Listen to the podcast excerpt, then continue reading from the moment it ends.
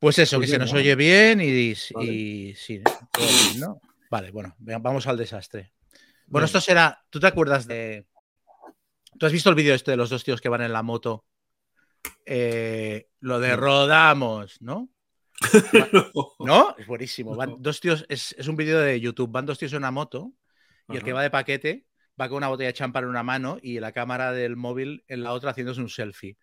¿Vale? Y va. Están borrachos. En- sí, un poco. como mínimo el de atrás un poco. Va feliz, ¿no? Ah, sí, bien, vamos de fiesta, tal, no sé qué. Y de repente la cámara empieza a dar vueltas porque se pega una hostia a la moto. O sea, gira tal, la cámara se desconecta y al cabo de unos segundos se vuelve a conectar la cámara y está el tío en el suelo que iba de paquete con la botella de champán en una mano, el selfie en la otra y diciendo, bueno, salió mal, pero estamos bien, rodamos. Lo que teníamos que hacer lo hemos hecho. Hostia. Pues esto va a ser un poco Vale. esto. Pues venga, le doy, ¿eh? Le doy a la Sí, intro. sí, Folly, Folly. Bueno.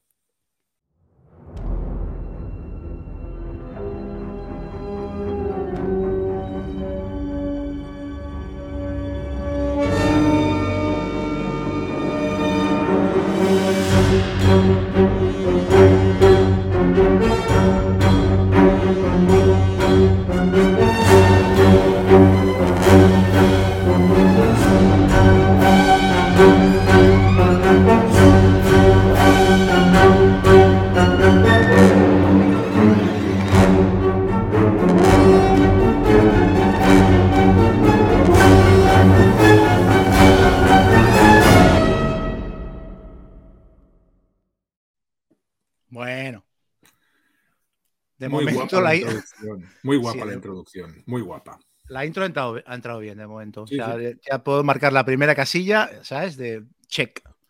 No hemos empezado cagándola. A partir de aquí hacia abajo. Sí, ya todo cuesta abajo.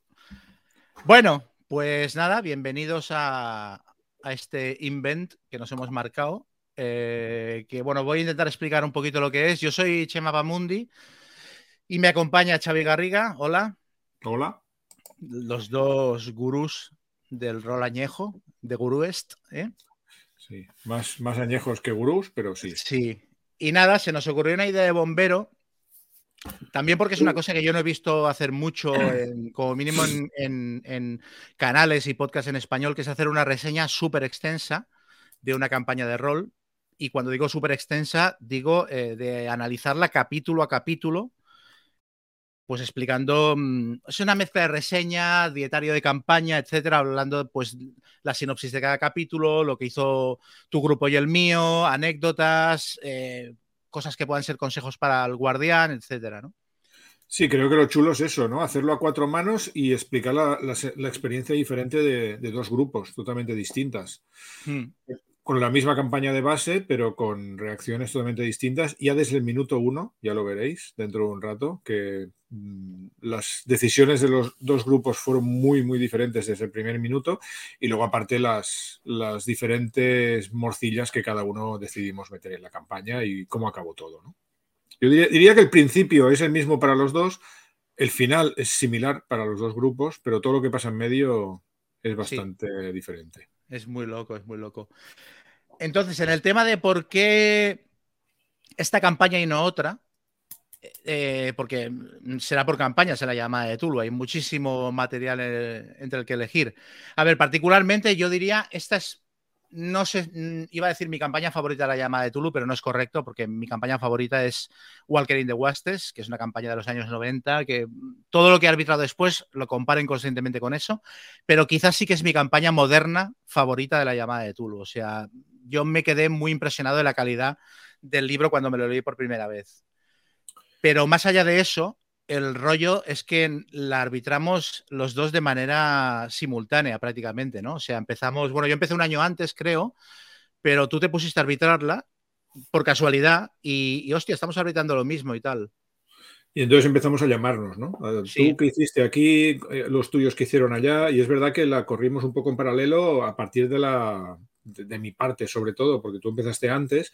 Lo que pasa es que tuviste que parar por, por pandemia y nosotros empezamos justo en medio de la pandemia, pero, pero ya cuando la situación había mejorado. Y ah. también es verdad que la nuestra fue un poco más, un poco más picadita, que se dice, y creo que le hicimos en algunas, bueno, unas cuantas sesiones menos que la tuya. Digamos que los míos fueron más por, los míos fueron más por faena, o quizá fui yo.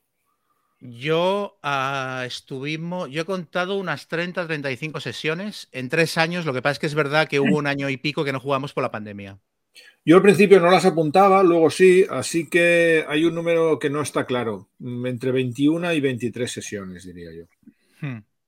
Pasa que nosotros también lo teníamos complicado porque, claro, yo vivo en Barcelona, pasé todo el confinamiento en Madrid y aparte eh, Keka, que es mi pareja, es de vive en Madrid, entonces ella tenía que venir a Barcelona porque jugaba tenía que venir a Barcelona para jugar las partidas, que gracias a los precios de la B y de, de los trenes Madrid-Barcelona nos lo podíamos permitir, pero claro, era, era a nivel logístico era muy complejo, entonces hacíamos una sesión al mes o algo así.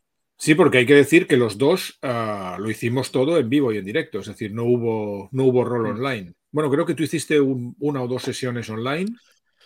Yo en el confinamiento lo, yo lo intenté y no, y no funcionó. De hecho, fue uno de los, de los momentos de mayor crisis de la campaña, eh, que ya lo explicaré, porque, porque pasó algo que estuvo a punto de enviar la campaña a tomar viento, pero intenté, mm, hice una sesión o dos de prueba y no funcionó.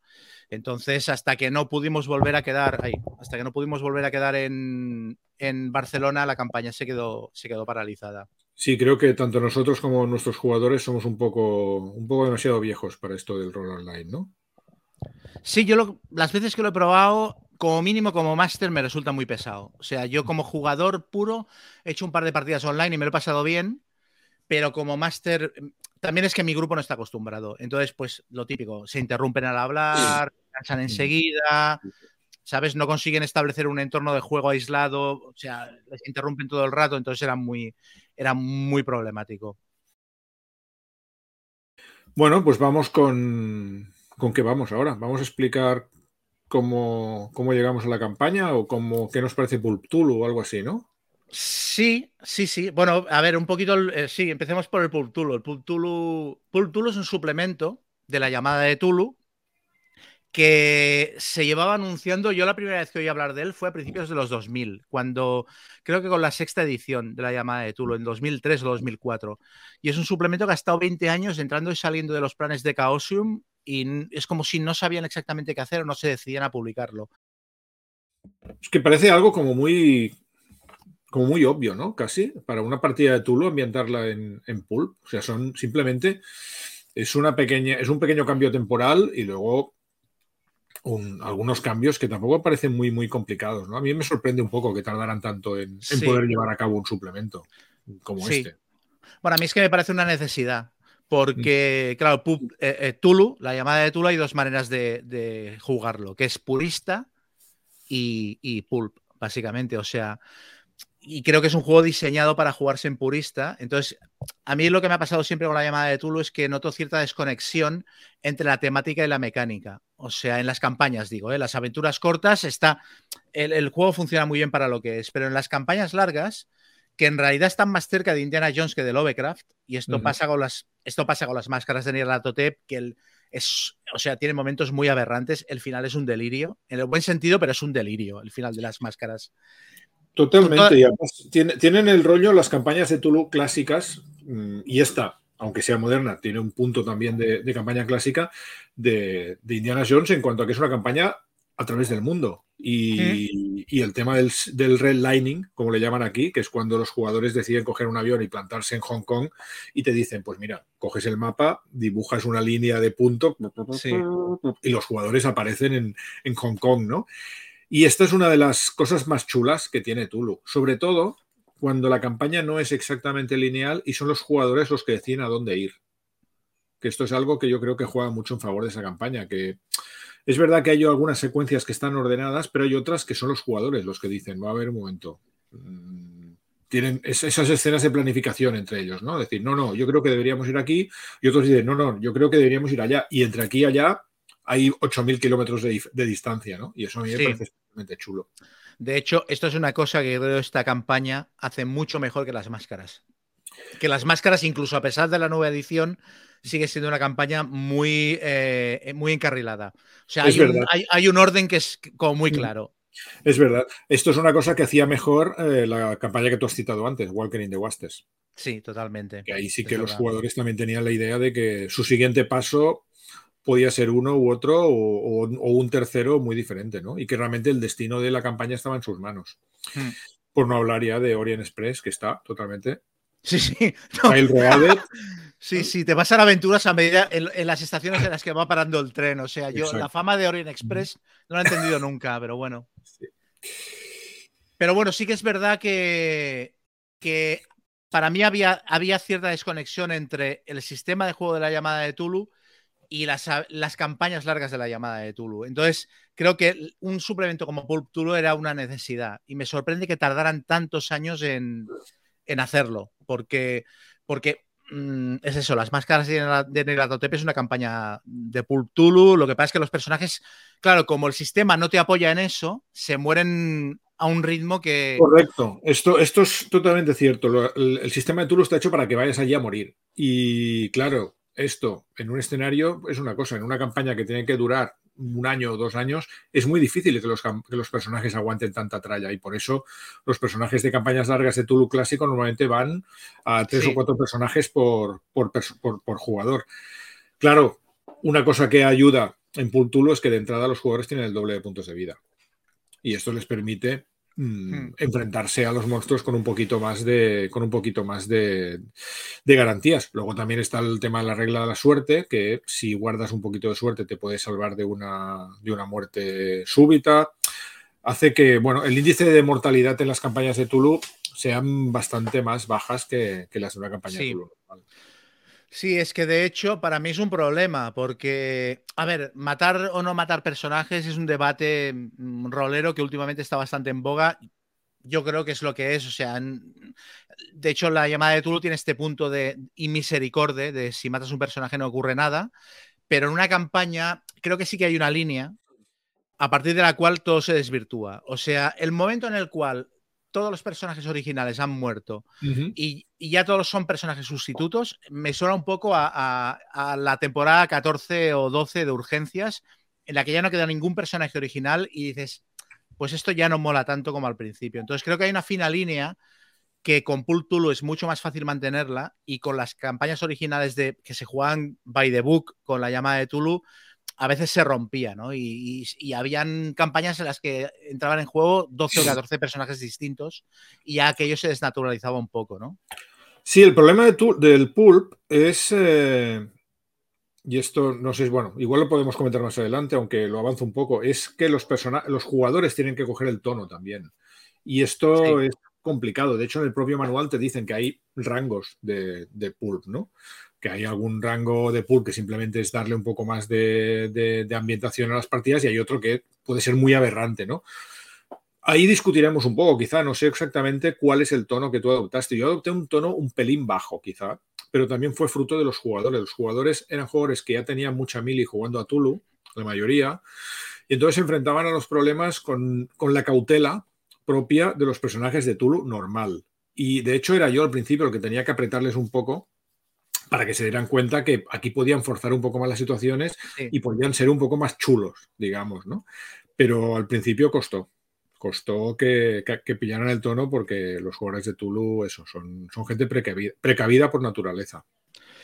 Sí, a este respecto, yo, eh, a mí me parece que Pulp Tulu, después de todos los años que, que tardó en publicarse, me parece un buen suplemento, pero me parece que se queda un puntito de la grandeza porque creo que la interpretación que hace del género pulp, que por cierto, esto no lo hemos explicado, pero básicamente lo que hace es trasplantar la ambientación de los años 20 a los años 30 y, meterle pues tecnología súper loca y, poderes paranormales y, un, un, nivel de magia más elevado y más monstruos y bueno, aventuras muy en plan Indiana Jones respecto a las aventuras de los años 20 que son como más canónicas, más contenidas y tal. Pero creo que Pulp Tulu no sé si por influencia del sistema de juego, a mí lo que me pareció es que sobre todo era, eh, un suplemento que convertía a los personajes en sacos de puntos de vida para que no se murieran. O sea, el doble de puntos de vida, eh, utilizar los puntos de suerte para, salvar tiradas de muerte, que todo el mundo se gasta los se guarda los 30 puntos de suerte para tener ese, ese umbral de me gasto 30 puntos de suerte y evito la muerte, ¿no? Que es, que es, una de las reglas del juego. Sí, te caes sobre un, camión, sobre un camión de, colchones, porque sí, sí, sí. entonces es muy aberrante. O sea, te caes de un décimo piso, pero como tienes los 30 puntos, pues bueno, te los gastas y, el, y el máster tiene que inventar alguna alguna razón plausible por la cual no, te has matado. ¿no? Hmm. A mí esto no es lo que más me, me, molesta del, juego, aunque sí que es verdad que se podrían haber currado un poquito más las reglas de, combate, sobre todo hacer algo de localizaciones o de, heridas, algo así. Hay, un, hay una cosa que me, me a mí personalmente me, molesta que en un suplemento de, Pulp, ambientado en los años 30, ah, de 200 y pico páginas, 240 páginas me parece que sea, y te explican el trasfondo de los años 30. Lo hacen más o menos bien. Te hablan de la Gran Depresión, del Dust Bowl, de un montón de cosas chulas. Y luego hablan de los nazis en media página. Y esto a mí, hombre, mm, pienso que sí, ya sé que estamos hablando de la llamada de Tulu, pero mm, como dice un buen amigo nuestro, no hay ningún juego que no sea capaz de, que no sea susceptible de mejorar si no le añades unos nazis. sí, esto me lo has dicho justo antes de empezar a grabar y yo no, no me había fijado y me ha sorprendido mucho. Es verdad. O sea, no sé si será una tendencia de corrección política o tal. Es verdad que no todo el pulp son nazis, pero hostia, son un villano como muy recurrente y muy chulo, ¿no? Yo, de hecho, cuando arbitré las máscaras de Nierlatotep, la pasé a los años 30 y le metí nazis como subtrama, porque me parecía que era, que era que todo mejoraba con nazis, ¿no? Y de hecho, la campaña mejoró con nazis. Entonces sí que es llamativo que no les dediquen más atención. No, luego dedican muchísimas páginas a ponerte aventuras, que es guay, pero yo honestamente creo que aventuras a Tulu le sobran y que y creo que yo hubiera agradecido que las 80 o 90 páginas que, dedican a poner aventuras mm, quizá hubieran sido 30 con una buena aventura y el resto hubiera sido más, más trasfondo. Mm, creo que lo hubiera agradecido. Sí, por eso decía que yo, yo creo que es un buen suplemento, pero podría, haber, podría haber sido mejor. De todas maneras, es verdad que cubre un hueco que era necesario, porque yo, de hecho, esto de que decíamos de que hay cierta desconexión a nivel de, reglas y de temática en las campañas de la llamada de Tulu, yo es una cosa que la noté. Yo empecé a arbitrar Tulu en los años 90, la llamada de Tulu en los años 90. Eh, y enseguida vi que el sistema no me funcionaba para, las campañas largas y de hecho yo he arbitrado tres campañas de la llamada de Tulu. Walker in the Wastes la, la, arbitré con el sistema de mundo de tinieblas, de vampiro y tal, muy cambiado por mí y tal. Las máscaras de Nierratotep las arbitré con One Roll Engine, que es el sistema de Godlike y Wild Talents y tal, que tienen un, sacaron un suplementito para jugar específicamente a la llamada de Tulu que se llamaba Nemesis. Y, luego el legado de Arrius Lurco, que es una campaña de Tulu Invictus de romanos, la arbitré directamente con Savage Worlds. Y los tres sistemas me dieron lo que necesitaba a nivel de pulp y de que los personajes sean capaces de hacer heroicidades de manera constante, que sobrevivan lo suficiente y tal. Sin embargo, esta vez te pasaste a Tulu. Porque quería probar el Pulp Tulu, quería ver qué tal funcionaba. Y... Pulp Tulu es Pulp 90%, por, eh, Tulu 90%, Pulp 10%. Sí. Es el, sistema de, es el sistema de Tulu. No sé, quizá un otro problema que tenemos es, con, es con las reglas básicas de, Tulu, que no somos, ninguno de los dos, o sea, los dos somos muy fans de la llamada de Tulu, pero ninguno de los dos somos muy fans del, sistema de juego. Y eso se nota en cosas, se nota en se nota en el combate a veces que se puede hacer un poco pesado, sobre todo si los jugadores van, van cargados de armas ah, automáticas. Se nota la regla de persecuciones, que me la, me he tenido que leer 12 veces y aún así, cada vez que preveo que puede haber una persecución en la, en la partida, tengo que volvérmelas a leer. Y si surge una persecución espontánea a mitad de la, de la partida, es un marrón. Sí. Y el sistema de experiencia, que el sistema de experiencia también, para campañas muy largas, acaba arrastrándose un poquito. Sí, yo lo, yo lo cambié, el sistema de experiencia lo mm. modifiqué un poco. Las reglas de, de persecuciones monté una escena de ensayo expresamente diseñada para probarlas porque hay una escena de, persecución muy importante que hacía al final de la campaña y quería utilizarlas y vi que funcionaban bien, pero, pero claro, te la tienes que preparar como te preparas en, en Pathfinder o en Dungeons and Dragons un combate eh, mirando el challenge rating, o sea, el nivel de amenaza de los, de los monstruos, ¿sabes? eh, comparado con el nivel de los personajes, pues ese mismo nivel de preparación tuve que llevar a cabo para usar las reglas de, persecuciones. A mí, a mí, me parece que el sistema de la llamada de Tulu tiene una cosa muy buena, que es que desaparece cuando no lo necesitas. O sea, tiene el punto este de que eh, los, porcentajes los entiende todo el mundo y cuando no te hace falta, el sistema se queda como en el, trasfondo, ¿sabes? Se queda como en la parte de atrás y tú juegas y puedes hacer incluso una sesión entera sin hacer una sola tirada. Esto es súper chulo. Pero luego tiene un punto de excesiva granularidad en las habilidades, en el combate y tal, que a mí me, me raya un poco. Para lo que acaba siendo, sí hay, cosas guapas. O sea, a mí la regla de la suerte me gusta en general. Aparte de lo que comentábamos de los 30 puntos, el rollo de que te puedas gastar suerte para influir en tus tiradas y tal, me parece guapo. Y luego lo de la Sanity. La Sanity siempre me ha parecido un, la cordura. Mm, perdón, la cordura siempre me ha parecido una, una de las aportaciones guapas del, del juego Sí. En cuanto a que es original realmente, ¿no? Es una mecánica, no tiene ningún sentido desde el punto de vista psicológico o psiquiátrico, pero, pero es divertidísima de jugar. Es muy chula. Sí, sí. Oye, igual nos estamos enrollando un poco, ¿no? Con, estamos haciendo el preámbulo y creo que teníamos una escaleta que nos la estamos saltando, pero, pero totalmente. Bueno, ¿eh? es, igual, es, un poco así. la, gente, ha venido aquí a, oír hablar de la serpiente de dos cabezas y llevamos 30 minutos y todavía no, ni la hemos mencionado. Bueno, la idea era tomarnos nuestro tiempo, o sea, hacerlo por capítulos precisamente porque, porque queríamos extendernos en lo que nos apeteciera. Pero bueno, sí que es verdad que, o sea, bueno, ha quedado claro eh, eh, los puntos fuertes y, flojos que le vemos al sistema de la llamada de Tulu, al pool Tulu y tal.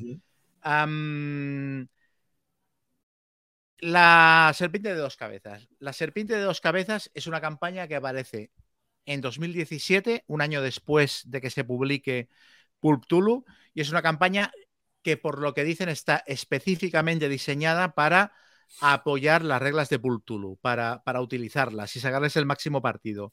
En ese sentido es una campaña mm, con, por ejemplo, tiene muchos más mm, encuentros con criaturas de los mitos que una campaña estándar, tiene muchas más escenas de acción que una campaña estándar, apenas tiene investigación en lo que se entiende en una campaña de Tulu clásica de ir a una biblioteca y buscar tomos antiguos y tal, esto... Mm, no, pero lo sustituye, lo sustituye con, una gran trama y con, un, y con un montón de investigación, no en bibliotecas, pero sí sobre el terreno que tienen que hacer los jugadores. De hecho, los jugadores se pasan ah, buena parte de la campaña sin entender nada de lo que está pasando. O sea, sin saber quiénes son los malos, ni por qué, ni cuántos bandos hay. Esta es una de las cosas que explicaremos más tarde, que hay un montón de bandos, y esto es una cosa que a mí me chifla personalmente, que cuando hay un montón de bandos enfrentados y los jugadores se encuentran en medio y, no entienden qué, es lo que les está pasando, y de hecho mis, mis jugadores, y creo que los tuyos también, hasta muy, muy, muy al final de la campaña, no consiguieron tener una percepción más o menos clara de qué de Montres estaba pasando allí, ¿no? Sí, sí, sí.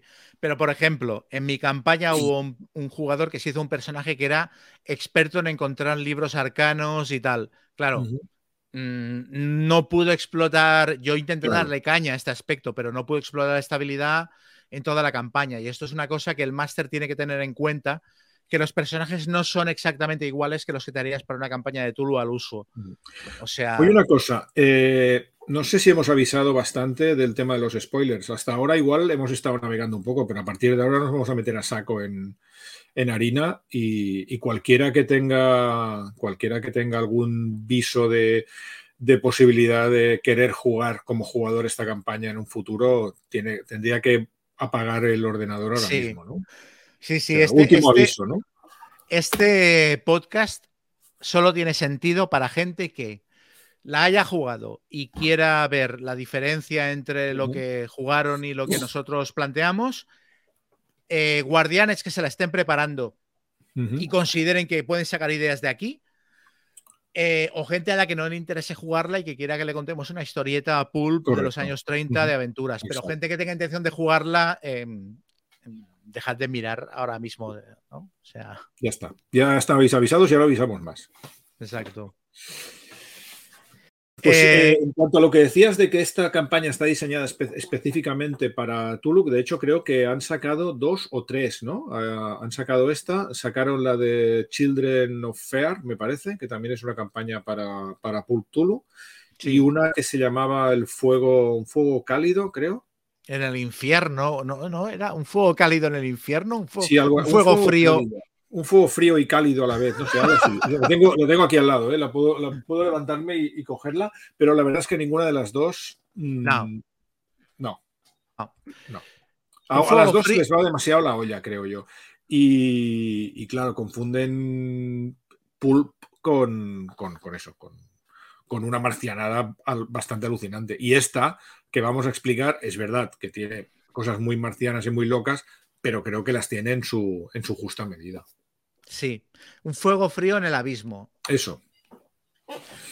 Sí, un fuego frío en el abismo es aberrante, demasiado para mí.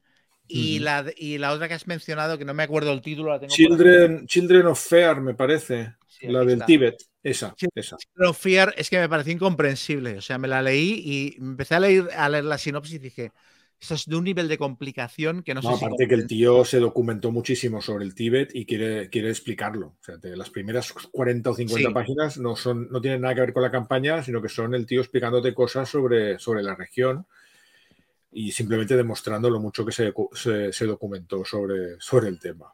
Aparte que es muy, es muy lineal. O sea, los jugadores van a hacer esto, aquí les va a pasar esto y luego van a hacer esto. Y, no. y es una pena, ¿eh? porque a mí sobre el papel el rollo de ambientar una campaña de Tulu en el Tíbet me parecía, me parecía guapísimo. Sí. Sí, sí. Pero bueno, eh, a ver, centrándonos en esta, en esta campaña, ¿cómo llegamos los dos hasta la serpiente de dos cabezas? ¿Cómo decidimos? Porque claro, una campaña de la llamada de Tulu de 300 páginas es un compromiso, o sea, es un año de juego en mi caso fueron tres porque hubo una pandemia, pero es un año, un año y medio de juego tranquilamente. Entonces, ¿cómo? Porque yo sí que he ido encadenando campañas de la llama de Tulu a lo largo de, los años, pero tú llevabas bastante sin arbitrar algo tan largo como esto. Sí, de hecho llevaba tiempo sin arbitrar rol, pero y, fui convencido por el grupo, que me dijeron que, ya estaba bien y que tenían ganas de jugar algo. Y entonces fue cuando pensé que, que tenía ganas de arbitrar Tulu, porque tenía ganas de arbitrar una campaña no quería hacer no quería hacer dungeons, no quería hacer algo más, más procedural, digamos. Quería hacer una campaña en la que hubiera una gran trama y en la que los jugadores se vieran, ah, sobre todo, sujetos a tener que tomar grandes decisiones. Eso es lo que me motivaba de, de arbitrar una campaña. Y tenía esta que me la había comprado en. la compré en la en la UK Game Expo del año 2000. ¿Cuándo has dicho que salió? ¿2017? 2017. Pues, la debí comprar en el 2018, al, poco de que saliera. teníamos un stand justo al lado del stand de Causium y me pasaba las horas muertas allí mirando cosas y salí de allí cargado de, productos. Y esta campaña me enamoró desde el principio. me la leí enseguida, me gustó muchísimo el principio. O sea, el principio. Es brutal. Cuando, leí el principio pensé, vale, esto, esto tengo que jugarlo. Y luego contaremos por qué. Y a partir de ahí decidí que cuando vi lo de los varios bandos enfrentados y tal, pensé que, era justo lo que estaba buscando. Yo me caliento mucho, yo soy muy de calentones y soy muy de calentones con poca información. O sea, yo viendo ya la sinopsis y el primer anuncio de Chaosium y tal, ya llegué a un nivel de calentura que me la compré en PDF porque Chaosium ahora lo que hace con, los suplementos, con los suplementos de la llamada de Tulo es que los publican en PDF y al cabo de dos o tres meses ya encuentras el libro en físico. Y yo no tuve paciencia. Yo me la compré en PDF en cuando estuvo en la web de, de Chaosium. Eh, me la bajé, me la leí, me pareció flipante. O sea, estaba preparado para que no me gustara, pero dije, no, esto lo tengo que dirigir. Y, de hecho, yo tiré con el PDF muchos meses hasta que en un viaje a Londres, en Forbidden Planet, me encontré eh, que estaban haciendo saldos de, la llamada de Tulu, de, de, Call of Tulu en inglés, y tenían todos los suplementos a los suplementos de la séptima edición a 20 euros, una cosa así. Y entonces me compré el libro en físico porque dije, bueno, por tenerlo y tal, pero que si no hubiera tirado toda la campaña con el, con el PDF seguramente.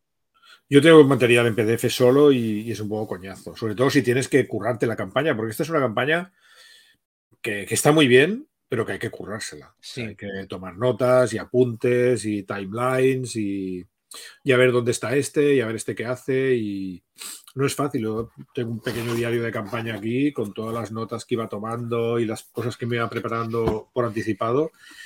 Y, ostras. Bueno, en realidad casi todas las campañas de Tulu son así. O sea, tienes que, tienes que Sí.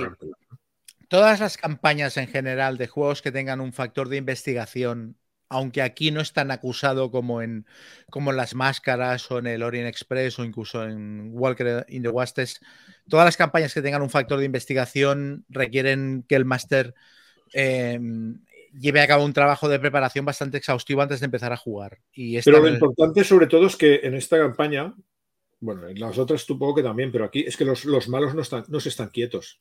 Esto es, No, esto es una no están pasada. quietos en un sitio esperando que tú vayas y les pegues. O sea, van desarrollando sus planes y, y van chocando entre ellos y a veces llegas tarde a los sitios. Sí. Y llegas tarde a los sitios porque los malos se te han adelantado y eso es, es muy guapo.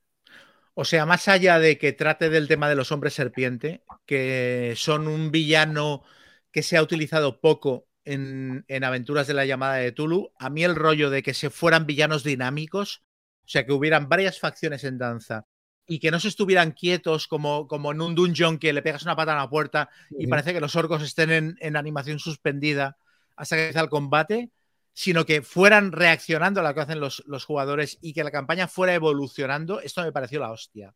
Luego es súper complicado de dirigir, pero, pero, vamos, es que yo me acordaba de, de las máscaras, por ejemplo, que tiene muchos capítulos que son, llegas a una ciudad, hay un culto, que tienen un, un local que es una tapadera con un... Con un Están haciendo una invocación. Exacto, están haciendo una invocación y tienen un, un- hay unos sótanos con una criatura, era todo un poco lo mismo. Y aquí, en cambio, tenías que pensar todo el rato en plan, bueno, claro, ahora se han ido a Islandia, han hecho esto. ¿Cómo reaccionará eh, este villano a, a- a que los personajes le han desmontado este tinglao, ¿sabes? Ujú. Esto era muy guapo. Y ya nada, o sea que ya, estaba, ya estamos metidos en harina, ¿no? Ya tenemos los dos el libro en la mano. Ahora es cuando tenemos que hacer confesiones, ¿no? Y es que, mm, yo no sé tú, pero cuando empecé a preparármela, me gustó mucho al principio, me leí los dos primeros capítulos y ahí empecé- prácticamente empecé a arbitrar. Ah, sí, yo esto de esta gente que dice, no, no, hasta que no me la lea entera, no empiezo a dirigir, yo, ¿qué quieres que te diga? Yo, me es, leo... es aconsejable, no digo que no. A ver, sí, yo, sí, yo tampoco Y lo más en una recomiendo. campaña es bastante aconsejable. Pero Sí. bueno, ya tenemos un poco de experiencia y, y sabemos. Sí, a ver, yo creo que también hay que desmitificar un poquito. Es verdad, o sea, yo tengo un vicio y es que me preparo muchas veces cosas que son eh, marginales, me las preparo mucho en plan mm, un mapa que lo voy a utilizar al principio de la partida para crear ambiente. Y a lo mejor cojo el Photoshop y me estoy seis horas limpiando el mapa para que quede bonito e imprimirlo. Y luego la aventura me la leo en 20 minutos. Yo tengo este vicio. Entonces, esto no es recomendable, pero, pero también creo que es una campaña que está como confeccionada en base a, a unidades insumergibles. Esto es una frase que decía Kubrick. Ajá. Stanley Kubrick decía que los guiones sí. de las películas están como compartimentados en unidades insumergibles, que son cosas que tienen que ocurrir sí o sí. Y, en- y si, o sea, te la puedes empezar a leer y arbitrarla cuando llevas esos tres episodios leídos y luego ir leyendo mientras vayas por delante de los jugadores. Sí, hombre, esto es como el profesor de piano, que solo tiene que ir una lección por delante del alumno. Exacto, sí, ya sí. está. Es el mismo rollo. Sí, sí. Entonces, a ver, la campaña. La campaña de la serpiente de dos cabezas es una campaña que está casi exclusivamente centrada en los hombres serpiente, que son un villano, eso, que se ha utilizado, la han utilizado varios autores, ha aparecido también en relatos de Conan y tal. Y en la llamada de Tulu hay algunos escenarios sueltos que lo utilizan, pero utilizan a este villano de forma aislada. Por ejemplo, en las máscaras de Nyarlathotep hay un capítulo en el que hay un pintor en Londres que es un hombre serpiente, pero es un red hair, es una es un capítulo falso que no aporta nada a la campaña. Y luego hay, hay otras campañas como la, eh, el Shadows of eh, Atlantis de Acton Tulu, que también utilizan hombre serpiente en algún capítulo y tal, pero no están vinculados a la, a la trama troncal. Aquí los hombres serpientes son la trama, la trama básica de la campaña, son el enemigo a batir. Sí, sí, claro. Aquí los hombres serpientes se supone que en la campaña vivieron y dominaron el mundo hace muchos años, pero luego la cosa pintó un poco de ruina para ellos. Y se dedicaron sobre todo a vivir en el continente de Mu, y a partir de ahí empezaron a pelearse entre ellos y de ahí surgen las tres facciones que, los jugadores van a ir encontrando a lo largo de toda la campaña. Estas tres facciones adoran a tres dioses diferentes. Uno, el más común y el que el, mayoritario sería Yik. Voy demasiado rápido ahora, me estoy adelantando. No, no, no, tira, tira, me parece todo fantástico. Luego hay unos adoradores de Chachowa, que estos a mí me permitieron entrar en, locura y, montar ahí toda una, trama paralela alrededor de esto. Y luego están los adoradores de Gazanotoa, mm, que son la, tercera facción, quizá la menos relevante y la que menos problemas, no, problemas les va a dar igual, pero la que menos recurrentemente van a encontrar los jugadores, sobre todo los jugadores van a irse encontrando con seguidores de Yiki y con seguidores de Chochowa. Y, hacia el final, pues también se encontrarán con, la gente de Gazanotoa y, y, todo esto desembocará en un, en un, gran final porque las tres facciones pretenden, tienen tres fines diferentes, ¿no? A cuál más ominoso y terrible. O sea, los jugadores llegará un momento en que tendrán que elegir si cuál es el mal menor, uno que pretende destruirles directamente, otro que pretende esclavizarles y otro que pretende hibridarles, ¿no? Y entonces tendrán que, debatirse entre esas alternativas y probablemente, o casi con toda seguridad, decidirán que, ninguno de los tres mm, sirve como aliado y tendrán que, acabar con los tres, aunque es posible que durante el camino surjan algunas pequeñas alianzas puntuales con alguno de los tres para, para, ayudarse mutuamente a destruir al otro. Eh, respecto a los hombres serpiente, eh, pues eso, son, son criaturas en mezcla de humano y serpiente, son humanoides con cuerpo de serpiente y tal, que en la nueva edición de la llamada de Tulu tienen un aspecto como, como, muy, como muy monstruoso. Son criaturas como más grandes que un humano y voluminosas y tal, pero yo particularmente tengo metida en la cabeza la imagen de los hombres serpiente clásicos de las ediciones anteriores de la llamada de Tulu, en la que son eh, de tamaño similar, similar a un humano y son como menos moles aberrantes y más reconocibles, como una serpiente antropomórfica. Entonces yo en la campaña planteé este, este, tipo de, este tipo de hombre serpiente. Y una cosa que tienen es que, aparte de todos los poderes que tienen, que utilizan magia y tal, son capaces de adoptar forma humana y hacerse pasar por cualquier ser humano ese es el punto. con, Algunos, con algunos detallitos que te pueden hacer detectarlos. O sea, eh, no parpadean, eh, no proyectan sombra, etcétera. Que esto le da mucho juego a la campaña. Cuando los jugadores ya están con el nivel de paranoia súper alto, empiezan a mirar. Este tío proyecta sombra, este tío lo miro fijamente, cierra los ojos, tal. ¿Sabes? Esto es muy divertido. Bueno, los míos que además dudaban, a veces tenían miedo de que se les infiltrara alguno y adoptara su propia forma, se pasaban el día haciéndose cortes. ¿Cortes? Sí, cortes, cortes para demostrar que tenía la sangre roja y que no tenían sangre de serpiente. Iban todos llenos de, cortes y arañazos y, se iban tapando con, con, con esparadrapos y tal. O sea, tú hiciste que la sangre de los hombres serpientes fuera de un color. Sí, creo que haber leído en algún sitio que, que, la sangre de los, de los hombres serpiente, cuando conseguía matar a uno, fluía de, con un tono verdoso y tal. Entonces, de hecho, bueno, esto ya lo explicaré más adelante. Hay un, hubo un momento muy, muy tenso con esto y a partir de que uno de los personajes, no un personaje, sino una especie de NPC, hizo esto y a partir de entonces los jugadores lo adoptaron como norma, que ante la duda, cortecito y, y a ver qué pasa. hace muy bueno. Pues bueno, los, villanos de, la campaña son los hombres serpiente, que ya hemos dicho que tienen tres facciones distintas con tres planes distintos, pero básicamente lo que quieren es o dominar el mundo o, destruirlo, ¿vale? Entonces, hay las tres facciones serían la organización para que, la que trabajan los jugadores, que es Caduceus, que bueno, es, una especie de cruz roja con, los, con los números de serie y los logos cambiados, ¿no? Básicamente. Claro, esto es, esto es muy bueno porque los jugadores empiezan, luego hablaremos un poco de cómo empieza la campaña, que empieza in media res, que se dice, ¿no? Los jugadores al principio son reclutados por la organización Caduceo, que es, como dices tú, una especie de ONG internacional, una especie de Cruz Roja que se dedica a asistir a zonas en conflicto y proveerle de ayuda médica y sanitaria. Y son como la fundó un archimillonario que un día decidió vender su, imperio ah, farmacéutico y dedicarse pues a hacer proselitismo y fundó esta, esta ONG que es Caduceo.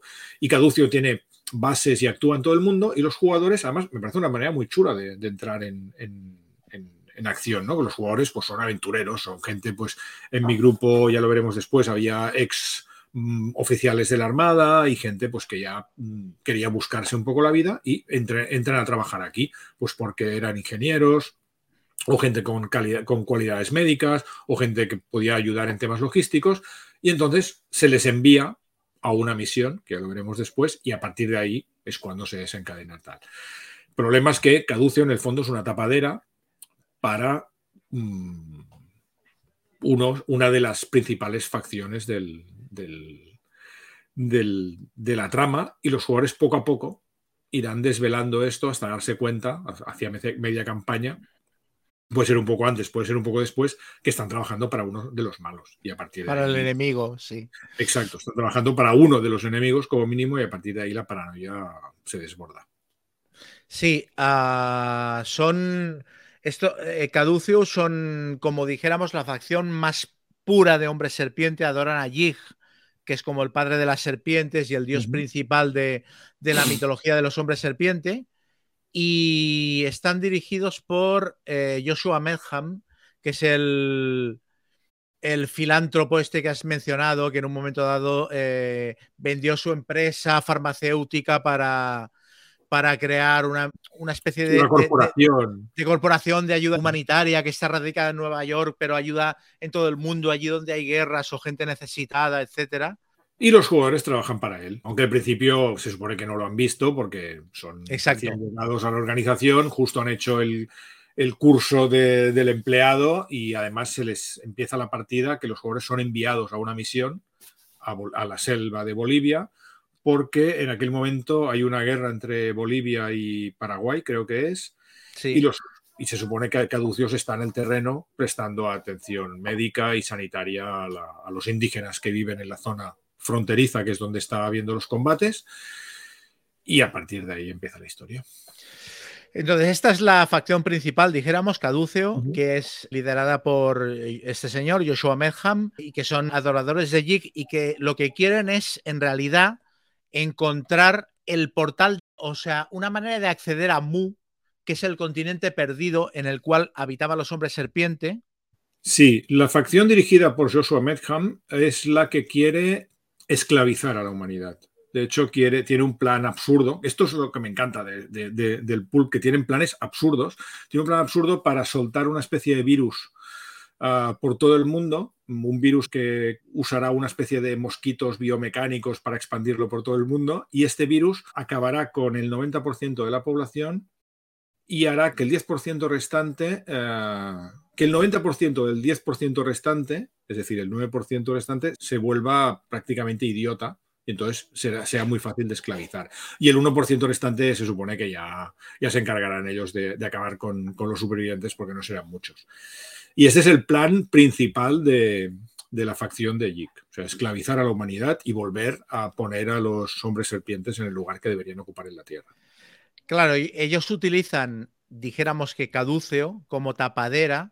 Entonces intervienen en los lugares del mundo donde, con la excusa de que es que hay conflicto armado o hay necesidad de ayuda humanitaria, y en realidad lo que han detectado es que allí hay alguna presencia antigua de la civilización perdida de los hombres serpiente y que allí pueden encontrar algún rastro de alguna pista para cruzar este portal y tal, ¿no?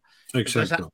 a los agentes que reclutan, que son los jugadores al principio de la campaña, dijéramos que los tienen en prueba, en periodo de prueba, los envían a un par de misiones para ver cómo funcionan y los van haciendo entrar como en el círculo interior les van explicando la realidad de lo que hay, en plan, mira, es que nosotros en realidad estamos en este rollo. O sea, el primer paso es decirnos que en realidad nosotros no somos una, no somos simplemente una, una, organización de ayuda humanitaria, sino que combatimos a los hombres serpiente. Que combatimos a los mitos y a todas las amenazas extraterrestres y lo que sea por todo el mundo. Eso es lo que les contarán a los jugadores en la fase 2. En cuanto los jugadores empiecen a sospechar, les dirán esto y luego y luego ya no no es que en realidad los hombres serpientes somos guays y lo que queremos es volver a que nuestra civilización eh, prospere como antaño y tal y el último paso es intentar convertir a los a la gente que reclutan en hombre serpiente o matarla básicamente. Luego tenemos a la segunda facción que está dirigida por Rose Medham uno de mis personajes favoritos de la campaña Sí, el mejor. Rose Medham es la hija de, de, Joshua Medham. Y es una facción, lidera una facción que es una escisión de, la otra. Hay un momento, digamos, durante los últimos años en los que ella ah, tiene una especie de revelación y descubre que Yik es un, es un dios que no mola tanto como, como creía, sino que el dios que realmente eh, es guay para ella es eh, eh Y entonces se hace mm, la líder del, movimiento de, Chachowa, que es una especie de facción llamada la noche, Interior, la Inner Night, y que eh, conspira contra ah, la organización de su padre. De hecho, ella esto es background de la historia, se supone que en un momento dado incluso intenta ah, acabar con la vida de su padre y a partir de entonces el, padre como, que la destierra y ella se dedica a dirigir su organización que tiene algo menos de recursos que Caduceo, pero así todo de un idol lo que, lo que pueden hacer, que tienen bases repartidas por todo el mundo y se dedican a espiarse el uno al otro, ¿no? Y el objetivo final de, de Rose Medham y la noche interior es directamente destruir a toda la humanidad. O sea, también tienen un plan absurdo en marcha que es activar toda la red de volcanes del mundo, ah, hacerlos estallar todos, enviar a toda la gente, todos los hombres serpientes a refugios subterráneos y esperar a que, a que todos los humanos mueran y luego pues reivindicar el planeta como suyo que necesitan acceder a Mu también para llevarlo a cabo, porque en Mu está como la tecnología de los hombres serpiente que permitiría llevar a cabo esto. Correcto. Y por último, tenemos a Tiranish, que es la, líder de, que sería como una facción independiente, la menos numerosa, y son los adoradores de Kazanotoa, que lo que intentan es también acceder a Mu para devolver a Mu a la Tierra. Ahora Mu está en una especie de dimensión paralela que no es exactamente la Tierra.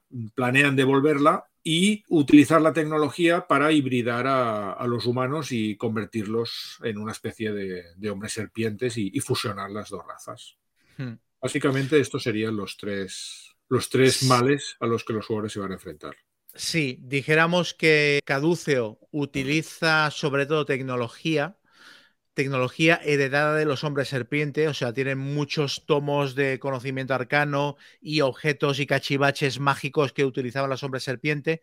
La noche interior, que sería la facción de, Rose Medham, que es la hija, no tienen tantos recursos y entonces lo que utilizan es magia y rituales para compensar y son como una especie de grupo terrorista y Tiranis va por libre, va ella sola eh, que es una especie de gran oficiante, una sacerdotisa de los hombres serpiente de antaño, que ahora veremos dónde aparece.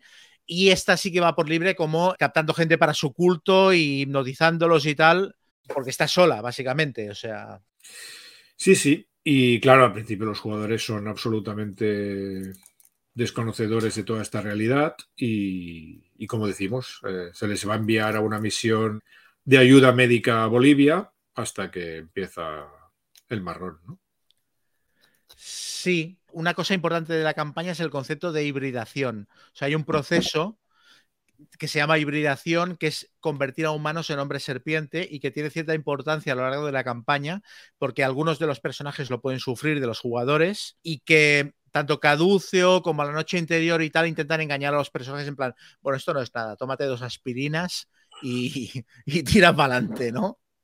Sí, es verdad. Ah, de, hecho, veremos como algunos de los personajes eh, de ambos grupos se ven sujetos a algunos procesos de hibridación y, cómo, lo, cómo, lo, llevan. Quería comentar algo a este respecto. Em, ni Rose Medham ni Joshua Medham, que es su padre, que es el capitoste de Caduceus, son quien dicen ser. O sea, había un Joshua Medham, que era un humano que montó una empresa farmacéutica, y en cierto momento un hombre serpiente se lo comió, adoptó su forma física, y el Joshua Medham que hay ahora mandando Caduceo es un hombre serpiente, igual que Rose Medham, en cierto momento desapareció y, es una mujer serpiente que se hace pasar por Rose Medham. O sea, el rollo este de mm, nada es lo que parece es una constante paranoica de la campaña. Sí.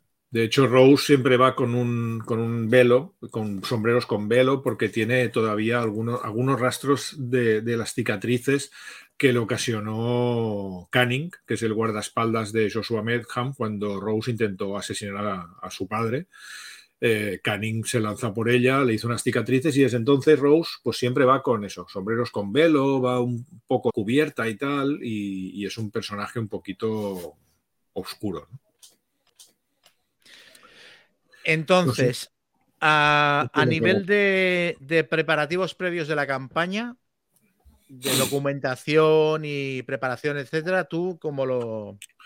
Bueno, yo me leí los dos primeros capítulos y a partir de ahí me leí otra cosa, porque como en, los dos primeros capítulos explican un poco esta especie de transformación que tuvo, esta, esta epifanía que tuvo Rose y, de, y, que, y por lo cual dejó, abandonó Jik y se pasó a, Chachowa, yo mm, quise esto engordarlo un poco. Y entonces cogí un suplemento antiguo de la llamada Tulu, que es el, el rastro de Chachowa, que tiene dos, básicamente dos aventuras.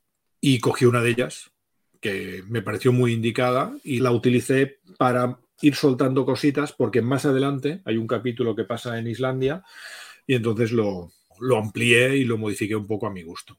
Creo que esa es la transformación más grande que, que le hice a la campaña. Y en cuanto a preparación, ya te digo, el resto era preparármelo un poco a medida que los jugadores iban moviéndose y avanzando sobre el terreno. Claro, yo tenía claras cuáles eran las motivaciones básicas de los, de los tres grupos y, con eso también íbamos reaccionando un poco. Bueno, de hecho hay un cuarto grupo, que lo veremos también un poco más adelante, que se convirtió en uno de mis grupos de, favoritos y que también tienen una, tiene una influencia importante en la campaña. Es que es un encaje de bolillos, ¿eh? o sea, son...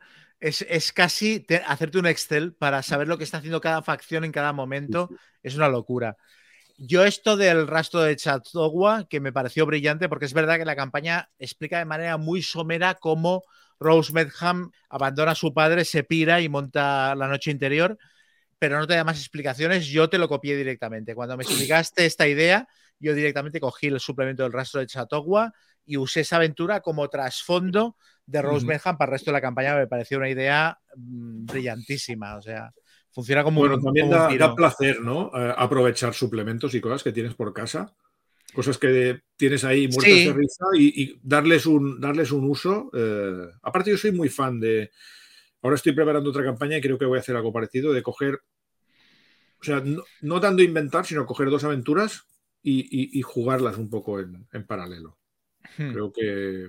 Bueno, aporta un poco de caos, pero, pero también le da más más textura a la, historia. A mí toda la parte de documentarme para preparar una campaña me parece muy, muy chulo. Yo, por ejemplo, me documenté bastante sobre la guerra del Chaco, que es la, guerra que ocurre justo cuando empieza la campaña en Bolivia. Que ahora, bueno, a explicar un poquito cuatro pinceladas para que la gente lo tenga, lo tenga presente. Yo lo que sí que hice es meterle bastante mano al, reglamento de la, de la llamada de Tulu o sea, lo llevo más o menos bien y hemos jugado en by the book, tal, ¿no? O sea, con las reglas de Tulu, según decía el manual y tal. Pero, por ejemplo, a mí la llamada de Tulu me parece que es un juego que tiene demasiadas habilidades. Y entonces yo lo que hice fue intentar consolidar algunas. O sea, escuchar y buscar y no sé qué. Yo tengo dos habilidades que son alerta para reacciones eh, pasivas. Cuando estás montando guardia en un campamento y oyes un ruido, todo el mundo tira alerta y buscar para cuando buscas activamente en plan, estoy montando guardia en un campamento y quiero ver qué hay detrás de ese árbol. Entonces yo lo que hice fue hacer una hoja de personaje nueva con las habilidades eh, retocadas y reduciendo el número de habilidades de, las cuarenta y pico que hay en la llama de Tulu a, a 30 y algo. Modifiqué también el sistema de experiencia que, no es que no, me, no es que no me parezca bien, es muy de juego antiguo lo de la llamada de Tulu, de cuando pasas una tirada muy importante, te marcas la casilla y luego al final de la aventura tiras para ver si te sube. No me parece, es muy de juego viejuno, pero no me parece mal. Lo que no me acaba de convencer es que te suba un dado de 10 la habilidad de golpe, porque me parece muy errático. Entonces yo lo que hago es, les permito subir la habilidad más a menudo, pero sube un dado de 6 solo.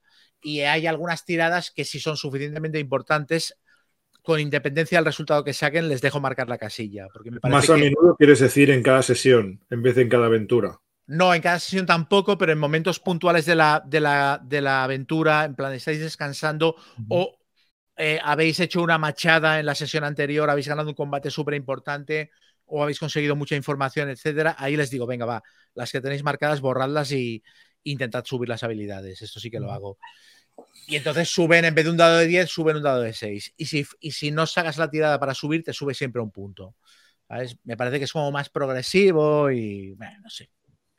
Y luego también para las armas automáticas, que es una cosa que solo se usó una vez en toda la campaña, eh, utilicé las reglas de Delta Green. Que Delta Green es un juego, utiliza el motor de la llamada de Tulu, sexta edición, no séptima, y las reglas de armas automáticas le dan sopas con onda a las reglas de la llamada de Tulu. De hecho, hubo una escena en la que un personaje estuvo disparando con una Vickers, con una ametralladora eh, de la época, que yo creo que eh, que no lo hubiera resuelto usando reglas si hubiéramos usado el sistema de la llamada de Tulu, porque hubieran sido un montón de tiradas. Y en cambio, esto se resolvió con una sola tirada de dado de manera súper intuitiva y funcionó muy bien. Y eso, eso lo implementé porque cuando llegó el momento dije qué pereza utilizar las reglas de, armas automáticas de la llamada.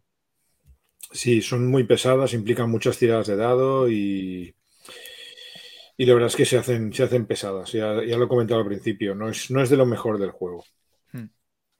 Pues bueno, si quieres vamos a. Presentamos a, los grupos. Sí, ¿no? El elenco de, el elenco de personajes. Pues ¿quién empieza? Pues mm, tú mismo. Vale, pues el grupo inicial está compuesto por cuatro jugadores y cuatro personajes. Brian O'Driscoll ah, es un, era un, un, ex piloto naval con gran capacidad de disparo también y además era el jugador que lo llevaba era el, apuntador de la campaña, o sea, el, diario de la campaña lo, llevaba él y, tenemos un diario de campaña fantástico porque el tío lo, apuntaba todo y de hecho al principio de cada sesión siempre le decíamos, le pedíamos a él, en vez de hacer el recap yo, le pedíamos a él que lo hiciera y él leía sus notas de la anterior partida y ahí rápidamente nos poníamos en situación, ¿no? Esto es una cosa que creo que hay que hacer mucho hincapié. O sea, yo tengo una jugadora también, Marta, que es muy dada a escribir diarios de campaña. O sea, esto es, es aparte de que luego acabas la campaña y te lo lees y es una chulada, si tienes un jugador que tiene esa pulsión, eh, anímale a que escriba un diario de campaña porque es una herramienta fantástica para recordar escenas, en qué fecha pasaron las cosas, etcétera. O sea, es un... Sí, sí. Muchas gracias, Manolito. Eh, que a veces, pobre, mm, me daba la impresión de que no le daba tiempo de, apuntar y, participar en, el fregado y tal, pero, pero bueno, tuvo, ya lo veréis, tuvo momentos realmente, realmente brillantes el buen, el buen O'Driscoll. Sir Blair Hollingsworth, personaje de Ramón, que era un, un explorador, este era un explorador famoso, sea, era un tío que podía ser que alguien lo conociera en plan, ah, sí, usted es el tipo que, subió el Everest y tal. Y el tío iba un poco por ahí en plan, sí, eh, soy Sir Hollingsworth y a lo mejor me recordarán del nodo en el que me iba a la Antártida. A veces alguien le conocía, la mayoría de las veces no, pero era un tío que tenía mucho carisma y eso, mm, había, había viajado mucho, tenía pasta y se apuntó a lo de Caduceus un poco, pues para, vivir aventuras.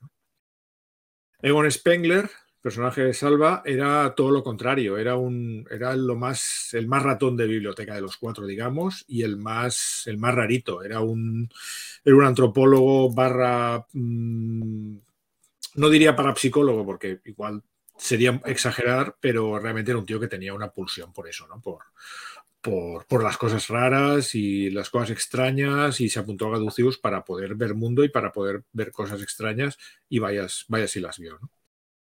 Y por último, Robert Henderson, el personaje de Ángel, que era otro ex oficial de la Armada, pero en este caso era ingeniero, y era un chiflado de los cachivaches. O sea, era un, tío que era muy buen mecánico, le encantaba remenar motores y tocar cosas y, aparte tenía, tenía una afición bastante singular por la ciencia ficción de la época, ¿no? que en aquel momento pues estaba como empezando, pero el tío ya era el típico tío que, que iba con las revistas de Amazing Stories encima y tal. Y estos cuatro eran, eran el grupo inicial.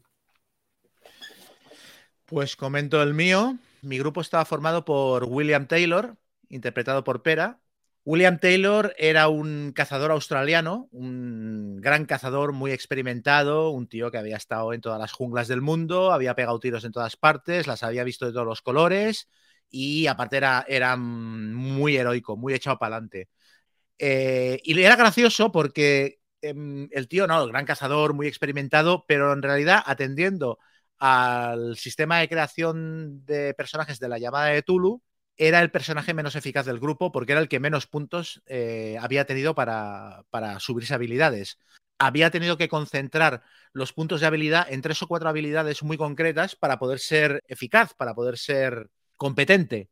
Pero a la hora de la verdad, eh, había personajes del grupo que conducían, que disparaban, que trepaban, que se infiltraban mejor que él, ¿no? Entonces, claro, era esto, esto daba bastante pie al humor, ¿no? De yo soy el gran cazador, pero luego resulta que todos lo hacen todo mejor que yo. Esto se fue corrigiendo, ¿eh? Esto con, el paso de las partidas y a base de tiradas de experiencia se fue corrigiendo. Y luego tenía una particularidad que es que eh, llevaba un tatuaje en el pecho, un tatuaje de un árbol, que no recordaba cómo se lo había hecho y no sabía de dónde salía. Este, esto, este jugador es una cosa muy típica de él, que es, te plantea esto y tú haz con ello lo que quieras. Entonces, yo ¿Lo planteó él o se lo, o se lo pusiste tú el tatuaje? No, no, no, él fue cosa suya. Y yo dije, bueno, pues con esto habrá que hacer algo. Entonces lo tuve que, esto lo tuve que incluir en la trama de la campaña de alguna manera, que el tío llevaba un tatuaje de un árbol, eh, que yo en las primeras sesiones ya le dije que el tatuaje se movía y cambiaba de forma y tal, y el tío ya empezó a flipar ahí. Luego estaba Lola Álvarez, interpretada por Marta. Era una fotógrafa mexicana, también muy experimentada. Eh, había estado en un montón de teatros de guerra, en, en entornos hostiles, haciendo reportajes fotográficos. Está muy, muy trabajada. Y aparte era, un, era una tía súper versátil que sabía hacer de todo y todo lo hacía bien. Porque era el caso contrario al de William Taylor y Pera. O sea, ella, eh, Marta había tenido unas tiradas brutales a la hora de hacerse el personaje y había dispuesto de casi el doble de puntos de habilidades que, el personaje de William Taylor. Creo que tenía 600 y pico puntos o 700, una, una, burrada. Yo había inflado un poquito los puntos de habilidad que les daba a los personajes porque quería que fueran, eh, eso, héroes pulp pero lo de ella es que se fue, se saltó el medidor por todos lados. Entonces, em, incluso había coña con el personaje, porque cuando yo pedía alguna tirada de habilidad eh, a los jugadores, en plan, ¿tenéis alerta? ¿O tenéis eh, supervivencia? ¿O tenéis sigilo? ¿O tenéis intimidar? Ella siempre decía, yo ting, ¿sabes? En catalán, yo tengo. Y siempre tenía la habilidad que yo pedía. Y siempre la tenía la más alta o la segunda más alta del grupo.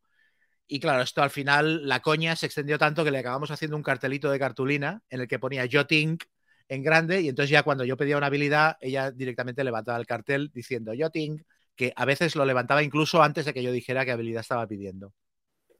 Eh, Lauren Silver es el personaje que antes decía que se vio un poco desubicado en la campaña porque es el personaje de Joan, un diletante que vivía de su profesión era liarse con viudas ricas que tuvieran bibliotecas con, libros de valor, caros, arcanos y tal, y entonces robarle esos libros y vendérselos en el mercado negro. Era, era un experto en, libros y bibliotecas y tal, pero con el punto de que no era un académico, sino que era un tío que lo que quería era sacar pasta con la compraventa de antigüedades y de objetos de valor, pero sobre todo de, de libros valiosos. Entonces, claro, en una campaña como esta, no tuvo todas las oportunidades de brillar que él seguramente pensaba cuando se hizo el personaje al inicio, ¿no?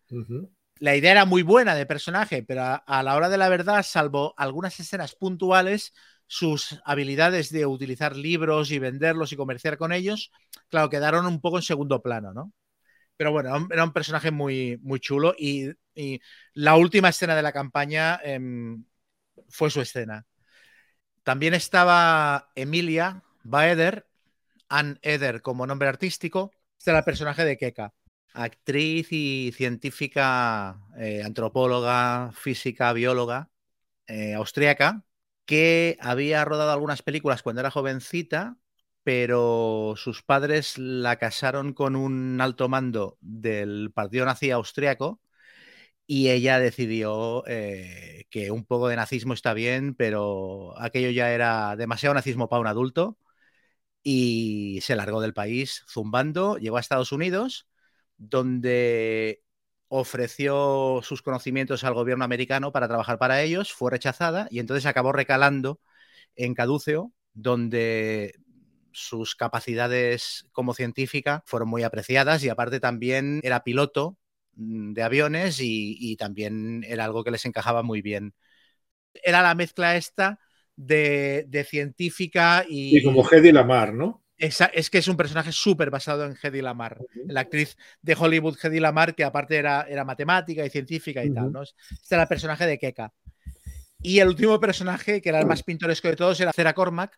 Este era el personaje de Miguel, que era un, era un señor muy pequeño, de muy pequeño tamaño. como Peter Lorre, ¿no? Peter Lorre, un señor muy pequeño, del que no sabían cuál era su oficio ni su beneficio. Sabían que era rico, y que tenía una serie de habilidades extrañas como ocultismo, hipnotismo, incluso mitos de Tulu. Ya desde el principio tenía mitos de Tulu. Era el rarito del equipo. Y aparte de esto, él decía que tenía 177 años, que lo había visto todo. Decía, no, no, yo he vivido 177 años, he estado en diferentes lugares de la historia, lo he visto todo y lo sé todo. Lo sabía todo, pero al decirlo sabía todo, todo lo que había pasado a lo largo de toda la historia de la humanidad en todos los lugares del mundo. Lo sabía todo. Lo que pasa es que cuando le convenía lo contaba y cuando no, pues no lo contaba, ¿sabes? A veces no le parecía interesante compartirlo o prefería guardarse la información porque no se fiaba, lo que fuera. Entonces el jugador se inventó una regla, venía a las partidas con una tarjeta y de vez en cuando me la daba, una vez por sesión me daba la tarjeta y me decía, esto que estás explicando yo lo sé. O sea, si yo estaba, por ejemplo, describiendo una pirámide de los hombres serpiente en algún lugar del mundo, el tío decía, no, yo esta pirámide, yo sé de qué va. Dentro de esta pirámide, ¿qué hay? Porque yo esto lo sé. Y me daba la tarjeta y yo se lo tenía que explicar. Y, me pareció que pegaba muy bien al, tono pulp de la campaña y que, era, y que era muy divertido, o sea que me lo comí sin ningún problema. Muy bien. Bueno, pues nueve, nueve personajes bastante interesantes, los nueve, ¿eh? Sí, sí, sí. Eh, claro, hay, aquí también hubo que ver eh, eh, encajar cómo los personajes estaban relacionados con Caduceus y por qué, qué habían buscado ese trabajo de irse de misiones de ayuda humanitaria y tal. O sea, es una cosa que los masters tienen que tener en cuenta también a la hora de, crear personajes nuevos, que tiene que haber una justificación por la cual los personajes de repente aparezcan en una selva de Bolivia para llevar medicinas a un poblado y tal, ¿no? Claro, en mi caso yo tenía dos, como digo, dos ingenieros, eh, bueno, un, piloto y un, ingeniero mm, con formación militar, que además, bueno, pues era algo que era bastante plausible que, que Caduceus estuviera buscando para, para zonas de guerra, un explorador famoso, que también cuadraba mucho, y un antropólogo que mm, además hablaba un poco de, español y tal, y, y eso también nos daba yo creo que los cuatro tenían, se habían montado un poquito la grasa para, entrar dentro de, de, Caducio. Recordemos que Caducio se supone que les hace una especie de formación, formación básica, ¿no? que les tiene como un mes o dos, pues explicándoles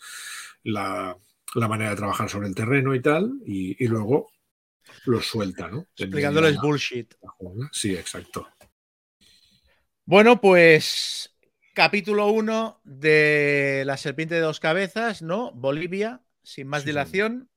Eh, yo creo que es el mejor inicio de una campaña de la llamada de Tulu que he visto en mi puñetera vida. O sea, es un inicio que no solo... A mí los inicios sin media res me gustan mucho, porque luego yo lo que hice fue tirar para atrás al cabo de, un par de sesiones y decirles, bueno, en realidad hasta Bolivia habéis llegado de esta manera. Pero el inicio en medio de la acción me parece brillante y además creo que marca el tono perfectamente para, decirles a los jugadores, eso es una campaña pulp, eh, tira para adelante. Hay una cosa que no hemos mencionado y, es que los dos, mientras estábamos arbitrando la campaña, uh, seguíamos a un a, Seth Skorkowski, que es un tío que es escritor de ciencia ficción y fantasía y es muy fan de los juegos de rol y es máster desde hace muchísimos años. El tío tiene un, un, un canal de YouTube, yo os recomiendo mm, que lo sigáis es verdad que están en inglés, aunque se pueden subtitular en inglés y entonces es más fácil seguirlo. Y el tío tiene, aparte de que tiene muchos vídeos de análisis de, módulos y suplementos y críticas y, consejos para masters, tiene una review en 10 capítulos o 8 de esta campaña, La Serpiente de dos Cabezas. A diferencia de nosotros, él lo hace mucho más rápido y creo que cada capítulo son como 20 o 25 minutos. Y es muy bueno, tío, porque se disfraza, tiene cromas detrás y pone escenas de, la, de la, campaña. Él interpreta a todos los personajes, todos. Uh, se pone unos disfraces absurdos, pero que cuadran perfectamente, cambia las voces y hace, uh, después de jugarlas, el tío dice, vale, pues os voy a explicar cómo fue el capítulo de Bolivia jugado por mis personajes. Y en 15 minutos o 20 te explica toda, toda la secuencia de Bolivia, haciendo diálogos súper divertidos. Y la verdad es que era una fuente de inspiración también lo que comentaba. Y recuerdo que la escena que vamos a explicar ahora, en el primero de sus vídeos, a mí me hizo reír muchísimo, porque está explicada de una manera muy gráfica y, si podéis, echarle un ojo porque es, es, realmente gracioso. Es muy buena, es muy buena. Eh, no, la verdad es que el motivo principal de hacer este, esto que estamos haciendo fue un poquito, oye, hostia, esto que ha hecho Seth eh, Skorkowski lo podríamos hacer nosotros de una manera un poco diferente, pero a mí me animó mucho eh, eh, el formato que él, o sea, los vídeos que él hizo sobre los capítulos de la campaña y tal, y luego aparte es que saqué un montón de ideas y de consejos para, para cómo dirigir luego yo la campaña. Sí, porque él lo decía, decía, mira, he hecho esto, a mí me ha funcionado, pero creo que se podía hacer de otra manera, o esto no lo hagáis porque no acaba de tirar, sí. y, y, realmente se sacaban, se sacaban ideas chulas. Hmm. También el tío se saltó uh, algunas cosas que tú decidiste saltarte, por ejemplo, y creo que, que, sí, además el tono, el tono general me, sí, me parecía era... muy, muy, muy indicado fue, fue de mucha ayuda tener a un tío que había ido como por delante de ti barriendo y que Exacto. te decía, no cometas este error, esta aventura hazla de esta manera, a mí fue súper útil. O sea que cualquiera que quiera arbitrar la campaña y se maneje con el inglés, que se vea los vídeos de Seth Skorkowski, pues son brutales. Entonces, explica, explica, explica la, explica la escena, la escena bueno, inicial de la, que... de la partida de Bolivia. Bueno, espera, un momento, antes.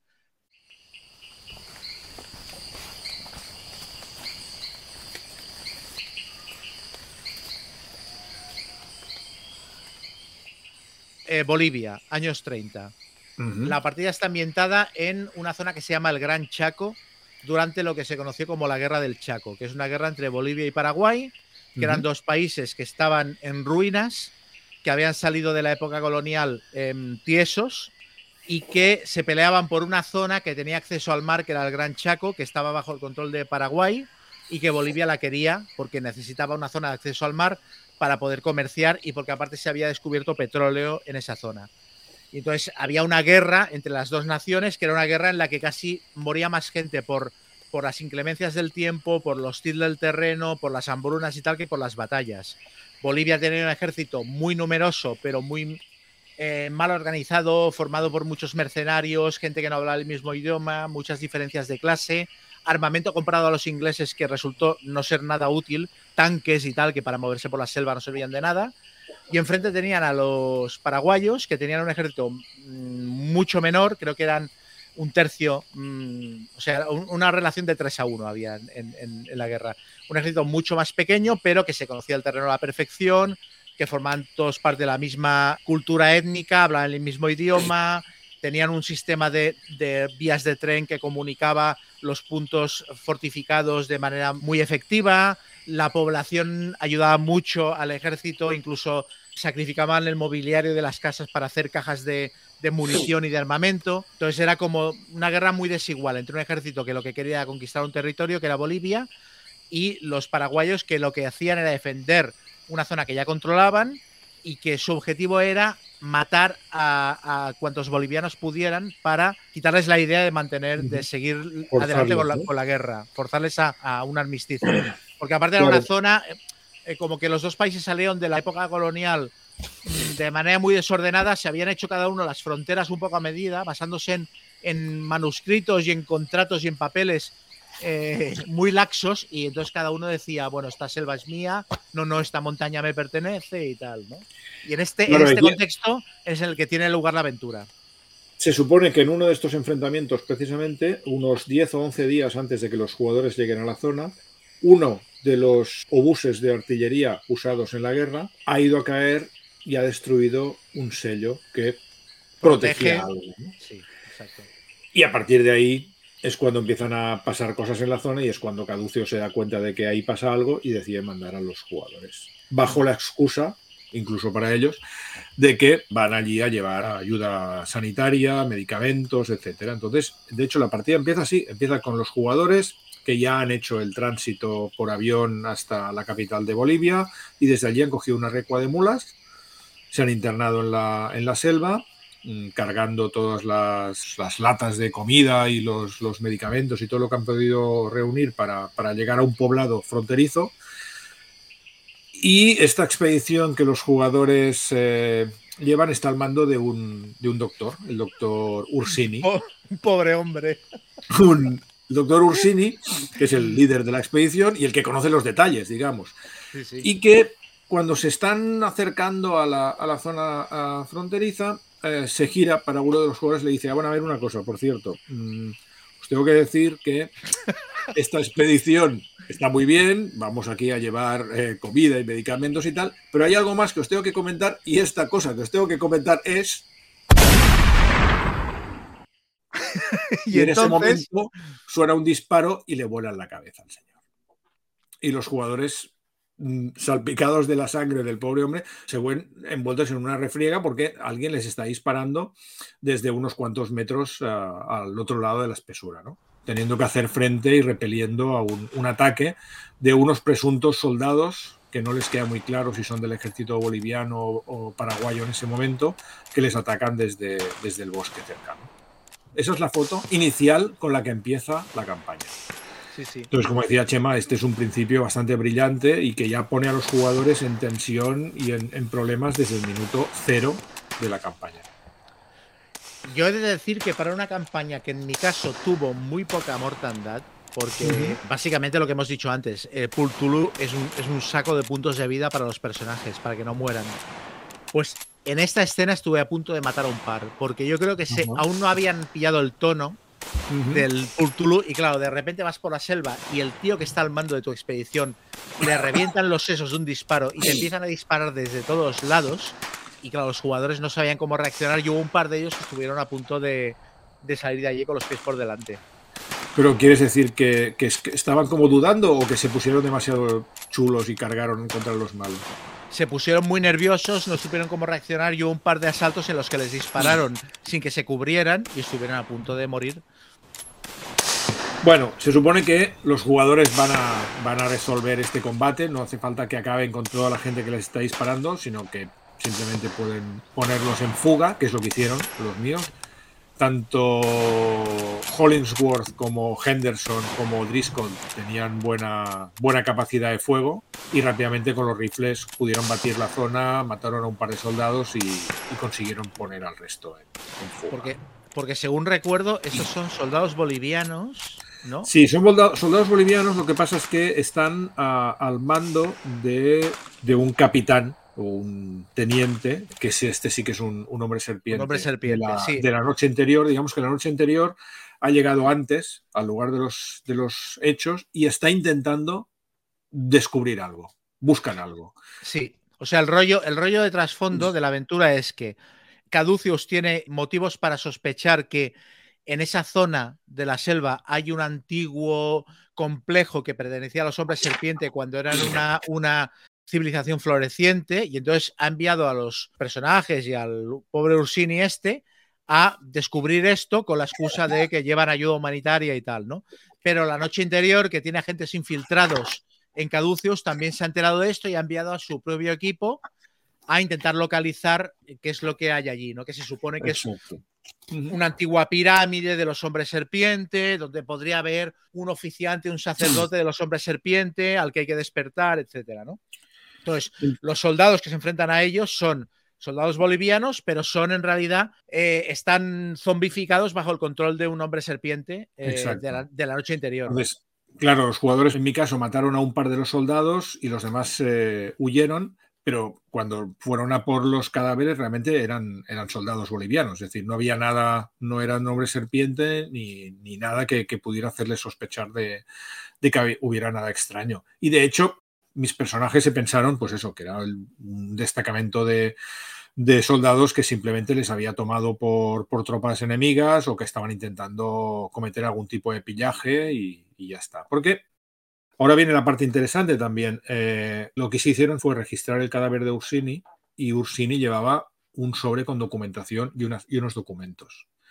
Hmm. Uno de ellos era muy obvio, era una especie de carta de, de presentación para el campo de refugiados al cual van. En el campo de refugiados al cual mm, se dirigen hay un, hay un punto de, de, Caduceus y entonces hay una especie de carta de presentación para el, doctor que está al, cargo de la zona y les dice, pues aquí les traemos esto y, esperamos que, que puedan servirles de ayuda, pero luego hay otro documento que está cerrado entonces cuando los jugadores deben decidir si este se lo, se lo quedan y lo leen o, se lo entregan también al, doctor encargado de la zona.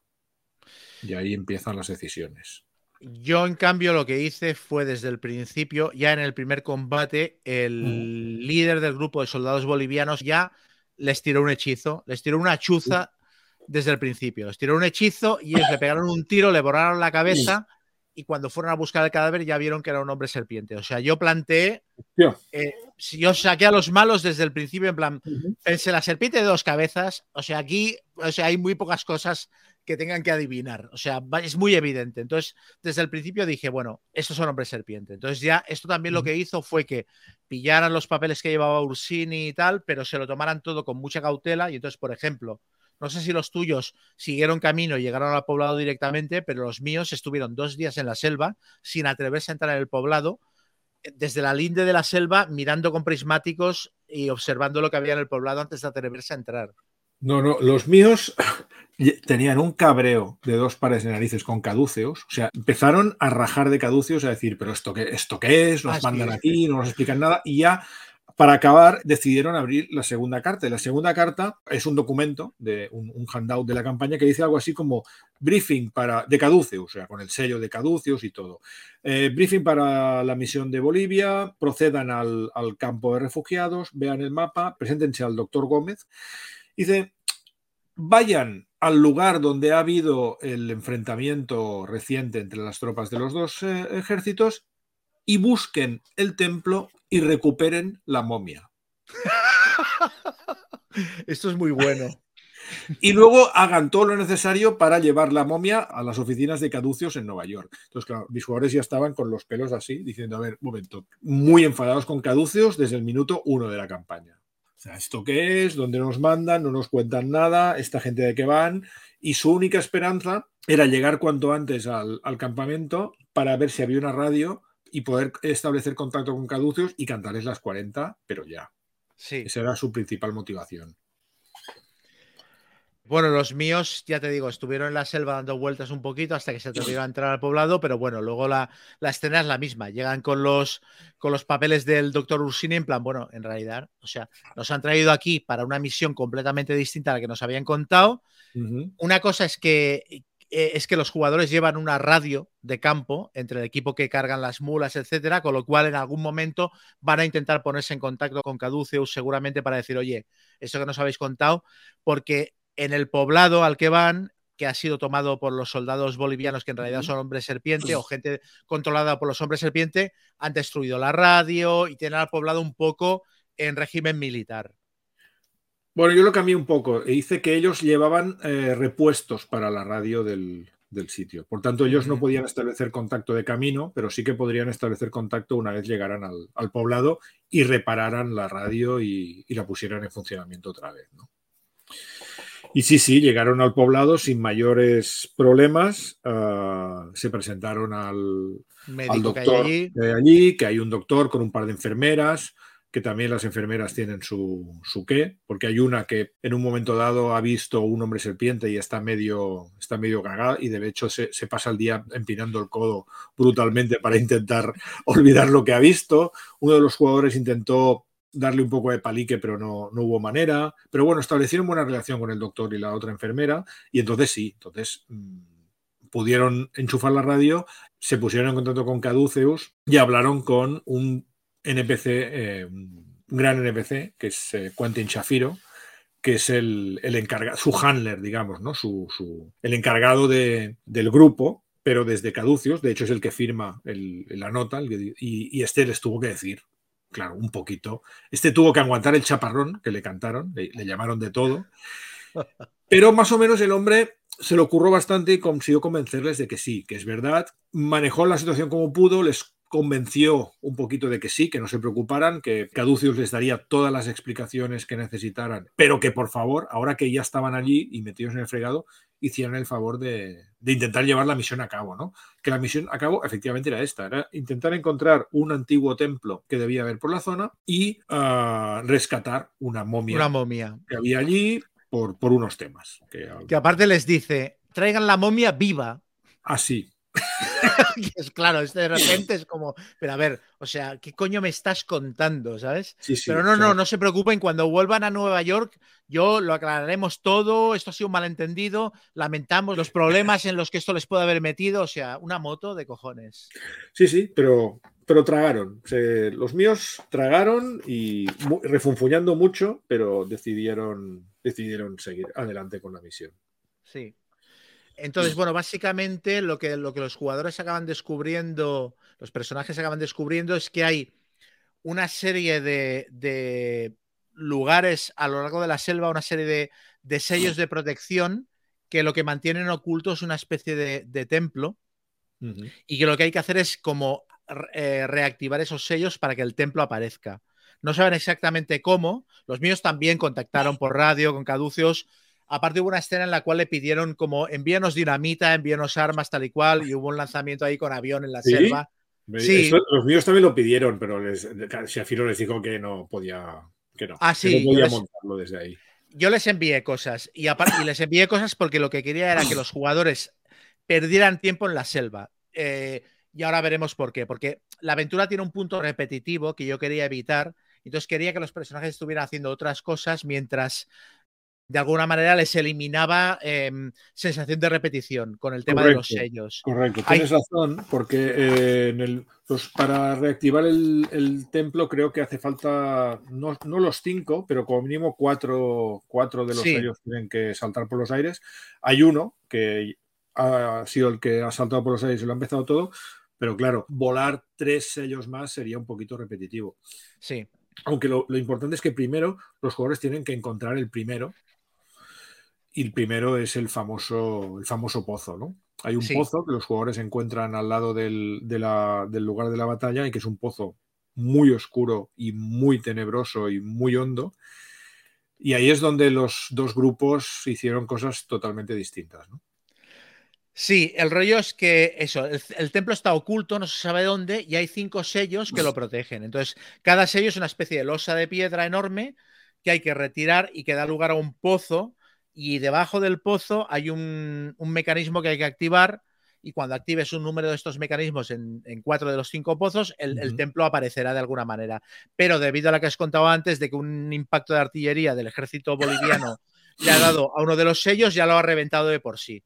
Entonces, hay uno de los pozos que ya está como la tapa reventada. Todos los pozos están guardados por una, una criatura una que es una, una semilla de, de Chatogua, que es un bicho muy grande, que puede adoptar cualquier forma, que, o sea, que puede modular su cuerpo y que es muy que grande. Animalada, ¿eh? que es, un, es, un, bicho capaz, capaz, de zamparse un grupo entero. ¿eh? Sí, sí, totalmente. Es, es, inmune a casi todo el daño, al daño de armas, solo se le puede dañar por fuego, etcétera. Entonces, en cada pozo, en cada uno de los cinco pozos hay un bicho de estos.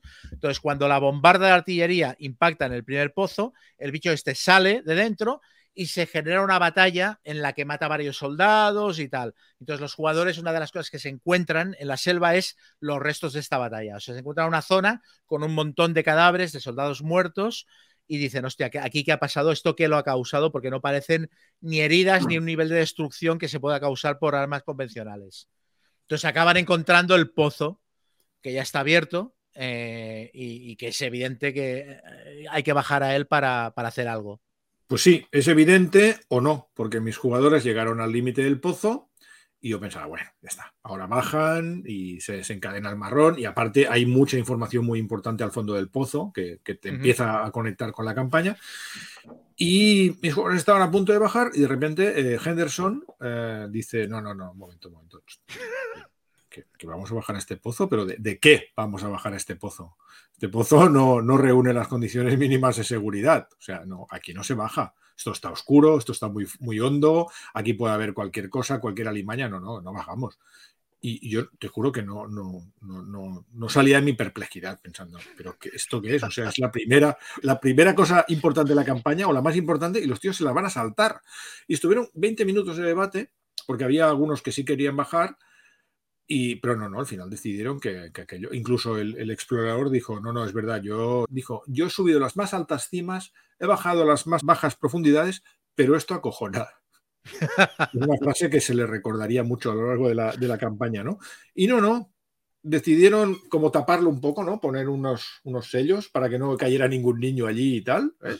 Y pasar de cuidado, todo. Que hay un, cuidado que hay un pozo aquí, ¿eh? Y, y pasando, y otra parte. Y yo pensando, bueno, pues todo lo que iban a encontrar en el fondo voy a tener que buscar otra manera de, explicárselo. Es verdad lo que decíamos al principio, que son jugadores muy toreados, con muchas campañas y partidas de Tula a sus espaldas, y iban con pies de plomo. Tardó un poco en entrar el, rollo pulp y ya que se animaran un poco, pero al principio iban con iban muy, muy, muy cautelosos. Los míos bajaron al pozo. Claro, los tuyos y todos.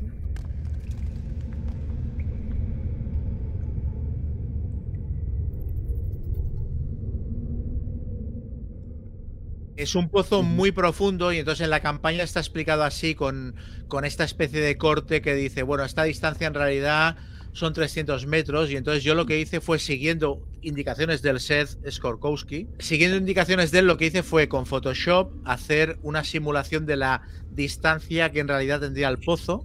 Sí, era como el Empire State Building, creo. Sí, era 300 metros de profundidad, con una escalera que bajaba en espiral, con las paredes llenas de, de grabados, etcétera. Entonces los míos empezaron a bajar dos de los personajes y cuando estaban a cierta profundidad del pozo, la semilla de Chatogua se había agarrado a la pared haciéndose casi invisible y ellos habían bajado por debajo de ella y cuando la semilla empezó, se, se, manifestó y se lanzó a atacarles, ellos estaban por debajo, entonces estaban como atrapados, o sea, solo podían bajar, no podían subir para arriba porque estaba el bicharraco que era gigantesco y... Aquí fuiste un poco cabrón también, hay que decirlo, porque en el módulo te dice que si no quieres ser especialmente dañino, puedes asumir que la semilla se ha, se ha pirado. No, no. Y está a su rollo. No, no, no. ¿Qué, o mucho los jugadores se la encontrar. Volverá cuando los jugadores estén abajo de todo, pero pillarles a media escalera es, es de, es de, mala persona. ¿eh? Bueno, me pareció que era una escena muy cabrona, pero aparte es que, claro, en la campaña define que las semillas de Chateau que hay allí en estos pozos son guardianas, están allí puestas específicamente para proteger el lugar. Entonces dije, no, no, tiene que estar aquí, pero tengo que hacer una escena eh, en la que se pueda evitar el combate y que con, con astucia puedan salvarla de alguna manera. Entonces, bueno, dijéramos que la salvaron con dinamita, que esto es una cosa que siempre funciona en la llamada de Tulu. O sea, los personajes que estaban abajo no podían hacer nada, los que estaban arriba lo vieron, tiraron eh, cartuchos de dinamita a la semilla de Satowa, explotó la dinamita, consiguieron matarla, entonces el bicho cayó eh, todo lo largo que era, eh, rodando por el pozo.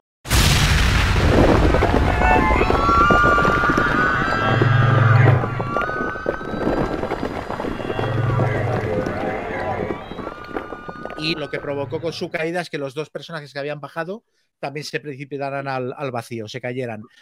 Y ahí se produjo la primera escena pulp en la que uno de los personajes que había arriba, creo que era Taylor, dijo, no, no, yo me vuelvo a asegurar a una cuerda y me tiro al vacío, me tiro al rescate.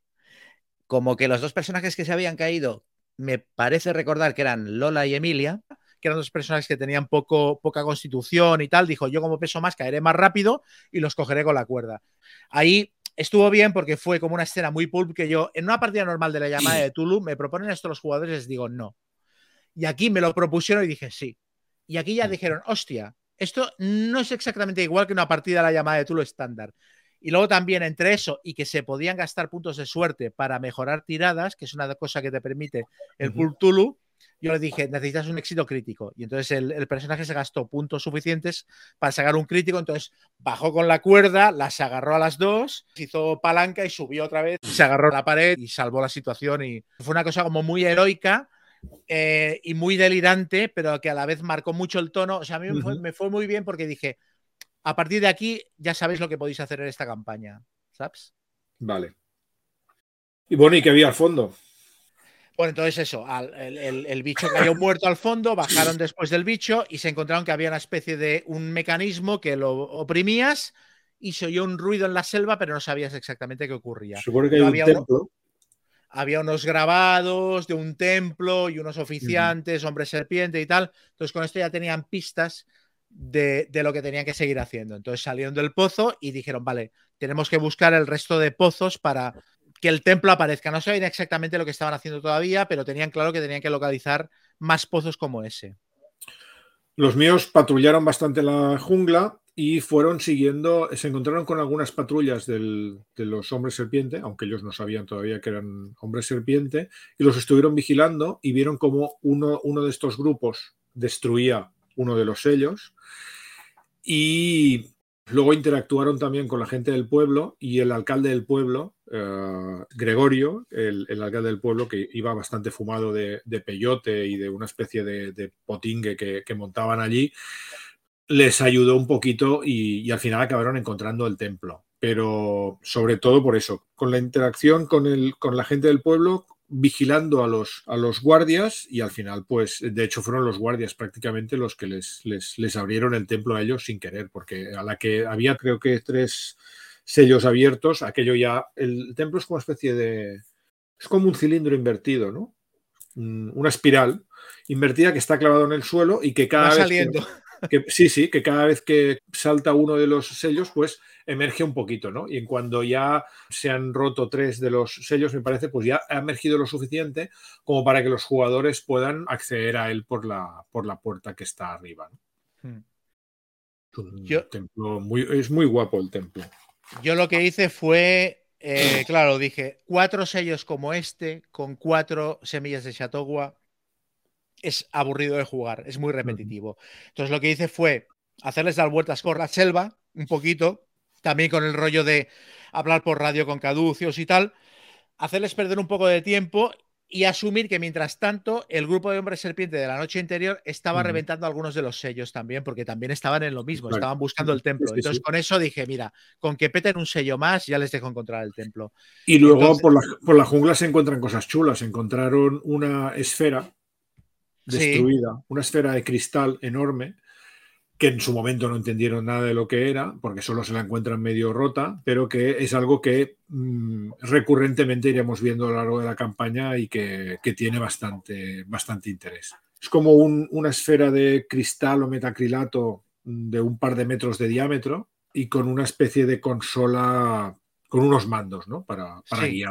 Parece un vehículo raro de una tecnología que no entienden y tal. Exacto. Y también encontraron un mono con una pistola mono con una pistola que les intenta disparar y entonces ellos acabaron con él y se quedaron con la pistola. Y la pistola era una pistola que lanzaba rayos, pero de una forma que ni ellos mismos sabían cómo usar bien. Sí, es un mono que ha robado de alguno de los lugares controlados por hombre serpiente que hay aquí, una especie de brazalete que dispara rayos. O sea, de repente ven un mono que dispara rayos y hace arder un árbol y tal. Entonces abatieron al mono y se quedaron con el lanzallamas serpentido este. Sí, estos son como pinceladas que poco a poco te van metiendo en ideas que a lo largo de la campaña irán, irán cobrando forma. Entonces los míos abrieron el segundo pozo ya de manera muy calculada, o sea, retiraron la losa que lo cubría y montaron una emboscada para hacer salir a la semilla de Chateauguay que había dentro y poderla atacar. Entonces la atrajeron, una vez hubieron abierto la, la tapa, la hicieron salir y cuando salió la tirotearon y Emilia, el personaje de Emilia, que llevaba el, brazalete de los hombres serpiente, porque hay que establecer como una especie de comunión mental con toda la tecnología de los hombres serpiente para hacer que funcione. Y era la primera que lo había conseguido, disparó el lanzallamas y, eliminó al bicho. Entonces bajaron abajo, activaron el segundo, el segundo sello. Y entre eso y los sellos que habían activado por su parte los hombres serpiente, yo decidí que el templo ya había salido a la superficie. Ya está. Pues el templo es muy guapo. A mí me gustó. Mm, es, un, es, un, templo con una tecnología antigua, pero a la vez moderna, digamos, porque está súper súper bien construido. Los jugadores tienen que escalar un poco hasta la parte de arriba y que es por donde se puede acceder al interior, ¿no? El interior, pues eso, son unos pasillos redondos. Porque van bajando en espiral. Que van bajando en espiral, van dando la vuelta y van, van bajando. Y los jugadores van encontrando serpientes y la, típica trampa de cuchillas de Indiana Jones. Correcto, sí, sí, sí. Y al final llegan, acceden a, una gran cámara, ¿no? Que hay abajo de todo, donde hay este arco mm, con la cabeza de serpientes que es bastante importante. Bueno, antes de eso hay, un, hay, una especie de pasillo de acceso que está lleno todo el suelo de serpientes, que han ido siendo atraídas en cuanto el templo ha salido a la superficie. Los míos tuvieron que pasar colgándose de las paredes y tal. Es verdad, lo que pasa es que las serpientes están un poco a su rollo y no acaban de molestar tampoco a los jugadores. Les molestan especialmente una vez los jugadores llegan a la, parte de abajo, creo hmm. recordar. Hmm. la parte de abajo hay un trono, que es como una especie de pirámide, y arriba hay un trono.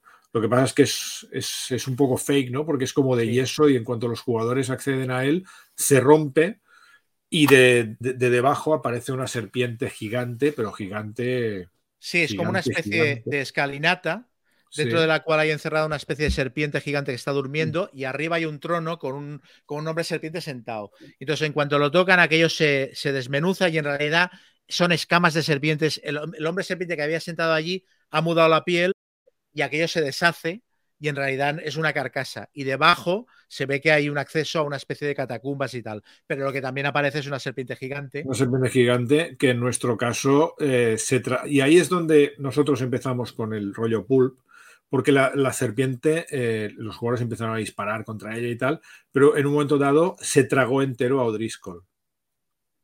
Y O'Driscoll salió de dentro de la serpiente disparando a través de ella y también le tiraron un cartucho de dinamita a la serpiente, o sea, mm, el tío acabó cubierto de sangre, restos de serpiente y tal, pero eso, como decías tú antes, también sirvió para que empezaran a coger el, el chip de vale esto en una partida de Tulu normal no lo hubiéramos hecho o hubiéramos muerto todos. Aquí ya entendemos que el rollo de ir con las dos pistolas pues es, bastante más gratificante. Y hay una parte muy importante que es esto del arco de la cabeza serpiente, porque aquí hay un, par de cabezas de serpiente con unos rubíes en los ojos.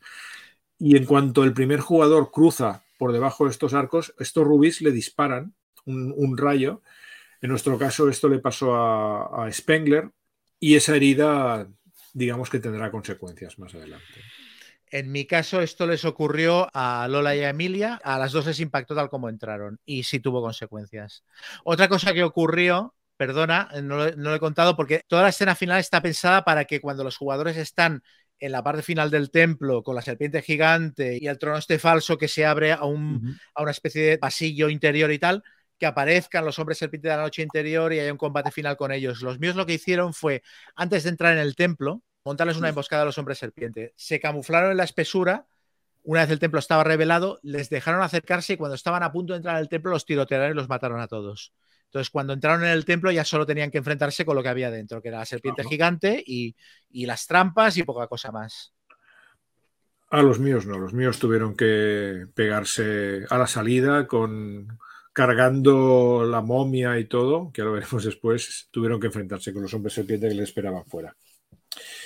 Porque claro, una vez derrotada la serpiente enorme, como decías antes, hay una especie de, tubo, como un, túnel que te lleva a una cámara donde reposa una, momia de una mujer serpiente, que está muerta y viva a la vez, ¿no? Exacto, está como en una animación suspendida eh, y tiene una especie de caja gigante en la que en teoría tendría que haber un cetro y una corona, pero el cetro está y en cambio la corona hay el típico hueco donde, donde tendría que estar la corona, pero la corona no está. y, los jugadores empiezan ahí a lucubrar mm, esta corona es importante, quién se la ha llevado, dónde estará, etcétera. Y es un elemento de todos los elementos mágicos de la campaña es quizás el que tiene más importancia. Sí, la corona será muy importante hacia el final de la campaña y de hecho será uno de los McGuffins de la, campaña, la, corona de la serpiente. Y eso, los jugadores se hacen con la momia, eh, salen del templo. En mi caso, tuvieron que enfrentarse con los hombres serpiente, bueno, con los soldados al mando de uno de los hombres serpiente que, que habían matado a Ursini y que tuvieron que derrotar antes de poder volver al, poblado. Y, desde allí, pues ya mm, llamar otra vez a Caduceus que les enviaran un camión y pudieran llevarse a la momia y todos los trastos hasta la capital de Bolivia y allí un avión. Los míos salieron, sí, remontaron el río en barco y, salieron del país. Dos cosas que me he olvidado de comentar. Primera, eh, ¿los tuyos hicieron algo con los rubíes de la serpiente que disparaban rayos? No, no, me dijiste que los tuyos los habían quitado, se habían forrado con ellos, los míos pasaron de ellos total. Los míos arrancaron los rubíes de, la, de los ojos de la serpiente que disparaba rayos, que cada rubí era así de grande, y cuando llegaron a Nueva York se los vendieron y se convirtieron en multimillonarios, lo cual me pareció cojonudo porque eliminó uno de los problemas que suele haber en las campañas largas de la llamada de Tulu, que es el, en la gestión de los recursos. O sea, de qué viven los jugadores. exacto. Yo recuerdo en, Walker in the Wastes, el grupo de jugadores acabó literalmente arruinado intentando salvar el mundo. O sea, invirtieron todo su capital personal para salvar el mundo, que si viajes, que si comprarse un avión, que si comprar armas, que tal. Entonces, lo de los rubíes, pensé, hostia, es que me lo ha solucionado. O sea, no les volví a pedir dinero el resto de la campaña. ¿Queréis un avión? Lo tenéis. ¿Queréis eh, armamento pesado? Dinamita, lo tenéis. O sea, era más problema conseguir ese, ese tipo de material según donde estuvieran. Evidentemente no es igual de fácil conseguir un hidroavión en Nueva York que en Calcuta. Era más difícil la disponibilidad de ese material que el tema del dinero. O sea, el dinero se olvidó durante el resto de la campaña y me pareció un alivio. Muy bien.